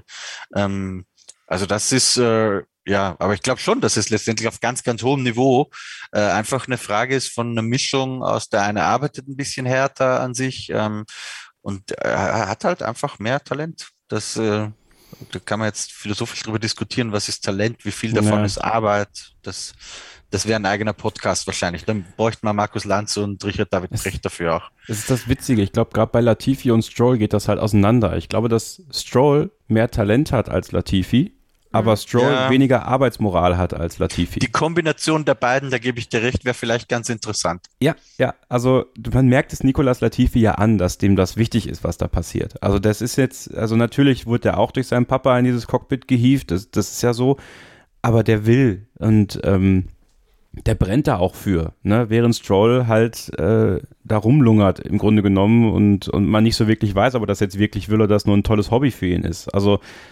da sagt Christian schon was Richtiges. So eine Mischung aus den beiden. Ich glaube, das wäre der zurzeit perfekte kanadische Fahrer eigentlich, der bei einem Team mit einem vernünftigen Auto, glaube ich, dann auch in der Lage wäre, gut mitzufahren. Also, dass der Williams das ja kann, das äh, zeigt ja Alex Albon. Also, das ist jetzt natürlich kein, kein Durchbrennerauto, ja, aber selbst der schafft es da heranzufahren. Und ich glaube, dass einfach bei Nicolas Latifi dann irgendwann das Talent endet, wo bei anderen äh, das Talent dafür sorgt, ne? Alex Albon, dass er aus diesem Auto ein bisschen mehr rausholen kann. Also das, das glaube ich schon, dass die Synergie daraus was ganz Wertvolles wäre. Und da gehen beide so ein bisschen konträr zueinander. Ja, also ich glaube, mangelnde äh, Arbeitsmoral kann man Nicolas Latifi wirklich nicht, nee. nicht vorwerfen. Er hat ja auch schon vielleicht auch durch diese Moral, er letztes Jahr auch ein paar Punkte eingefahren, vielleicht auch mit ein bisschen Glück dabei, aber am Glück muss man sich ja auch manchmal arbeiten.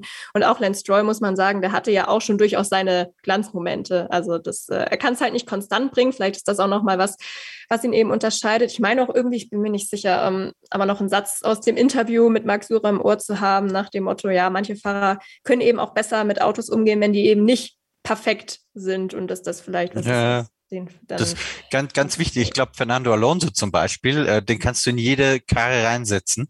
Ähm, ich erinnere mich da zum Beispiel 2008 äh, ging von McLaren weg und gewinnt im Renault-Rennen, teilweise fragwürdige Art und Weise. Aber was wir manchmal vergessen, ist, dass er nach diesem Singapur Grand Prix auch im Fuji gewonnen hat. Ähm, mit einem Auto, mit dem du eigentlich keine Grand Prix gewinnen kannst. Ähm, also Alonso ist so ein Typ. Lewis Hamilton ist so ein bisschen anders. Ja, der braucht irgendwie das Top-Auto. Ähm, aber äh, im Top-Auto dann ist er, glaube ich, um nichts schlechter als Alonso, wenn nicht sogar vielleicht irgendwie. Aber gut, da, da könnte man jetzt den Stammtisch. da fangen wir jetzt nicht mit an, ey. Ja. Der nächste Stammtisch kommt bestimmt. Äh, ja. Das äh, behalten wir im Blick. Man muss ja sagen, zumindest mit äh, Sicht auf Nicolas Latifi verdichten sich auch aktuell so ein bisschen die Anzeichen, dass Oscar Piastri eventuell der nächste Saison seinen Sitz übernehmen könnte. Behalten wir natürlich auch weiter im Auge. Wollen jetzt aber erstmal unsere Tipps für das Rennwochenende abgeben. Sophie, ja. du sagst Stammtisch. Lass doch einfach nächste Woche Stammtisch machen. Machen wir das, einfach. Äh, können wir auch. Machen Wenn, wir äh, einfach, ne? Kommt ran, Leute. Schreibt äh, Kevin am besten, oder? Ja. Ja, schreibt mir am besten ja. kevin.scheuren.meinsportpodcast.de. Ich habe auch noch eine Anfrage im Mailpostfach, die muss ich mal beantworten dann auch. Machen wir nächste Woche Dienstag, 19 Uhr. Äh, Aufnahme von circa zwei Stunden, also 19 bis 21 Uhr. Und äh, dann können wir gerne über ein bisschen über äh, Formel 1 diskutieren. Und wenn ihr dann richtig cool drauf seid, kommt am 24. noch in den Kanalmitgliederstammtisch auf dem YouTube-Kanal von Formel1.de. Da ist dann Ralf Schumacher zu Gast und äh, wird mit Christian, mir und vielen von euch dann äh, auch interessante Themen der Formel 1 besprechen. Also nächste Woche ist quasi komplett eure Woche hier im Podcast und am Freitag auf dem YouTube-Kanal von Formel1.de. Ist doch was, oder? Ja. ja. Also Stammtische, soweit das Auge oder auch das Ohr in dem Fall ja, ähm, genau. reicht. ähm, genau, kommen wir zurück zu den Tipps. Äh, danke auf jeden Fall für den Einwurf, freue mich drauf. Ähm, wie immer hätte ich gerne von euch die Pole Position, das Podium, wer wird letzter? Auch wieder dabei natürlich Best of the Rest. Und kleine Bonusfrage beantworten wir natürlich noch, ob jemand sein Auto in die Wall of Champions setzt. Wer will auch gern mit Namen, wer das Risiko eingeht. Kevin, fang mal an. Okay, also ähm, ich habe mir jetzt zu allen schon Notizen gemacht, außer der Wall of Champions. Mann. Das kriegst du auch hin, ich bin mir sicher. Das kriege ich auch hin. Okay. Hab. Ähm, also, äh, Wall of Champions sage ich Esteban Ocon. Da meinen wir das ganze Wochenende mit, ja? Also jetzt nicht irgendwie Ja, bezogen ja. auf Sonntag, ne? Also irgendwann am Wochenende Esteban Ocon. Ähm, letzter wird Nicolas Gotifi. Dann äh, Best of the Rest Alpha Tauri. Pole Position Charles Leclerc und das Podium Max Verstappen vor Charles Leclerc und Sergio Perez. Sehr gut. Christian?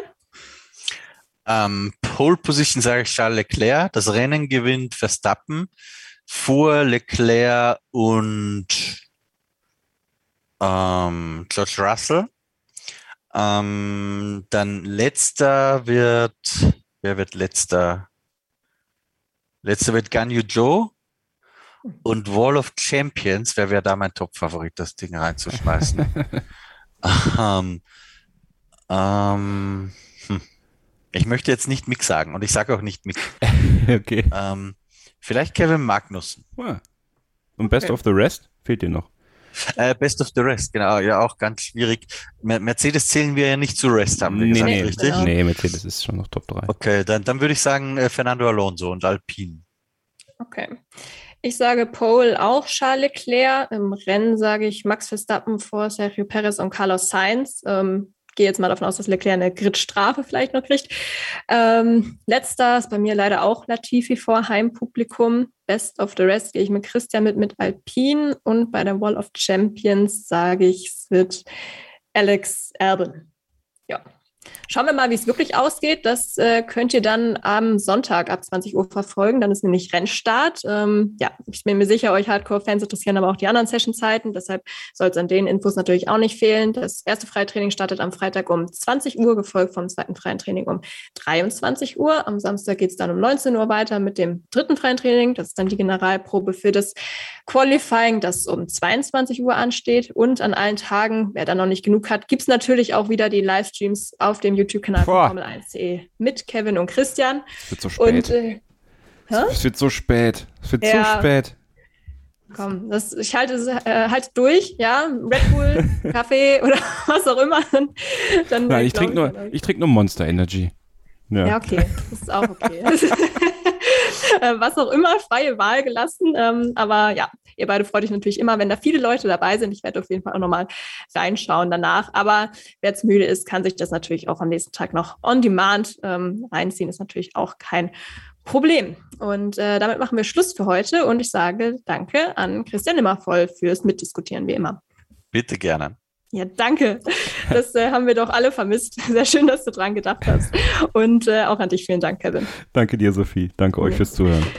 Und äh, wer bis zur nächsten Podcast-Folge noch mehr von uns hören bzw. lesen möchte, ist wie immer herzlich eingeladen, auch auf unseren Social-Media-Plattformen vorbeizuschauen. Christian findet ihr bei Facebook unter Formel 1 Insight mit Christian Nimmervoll und bei Twitter unter nimmervollf1. Kevins Twitter-Name ist kevin-scheuren und mich findet ihr ganz simpel unter Sophie Affelt.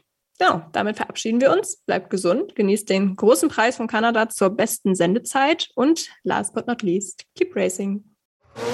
Starting Grid, die Formel 1 Show mit Kevin Scheuren und Sophie Affeld in Zusammenarbeit mit motorsporttotal.com und Formel1.de. Keep racing auf meinsportpodcast.de.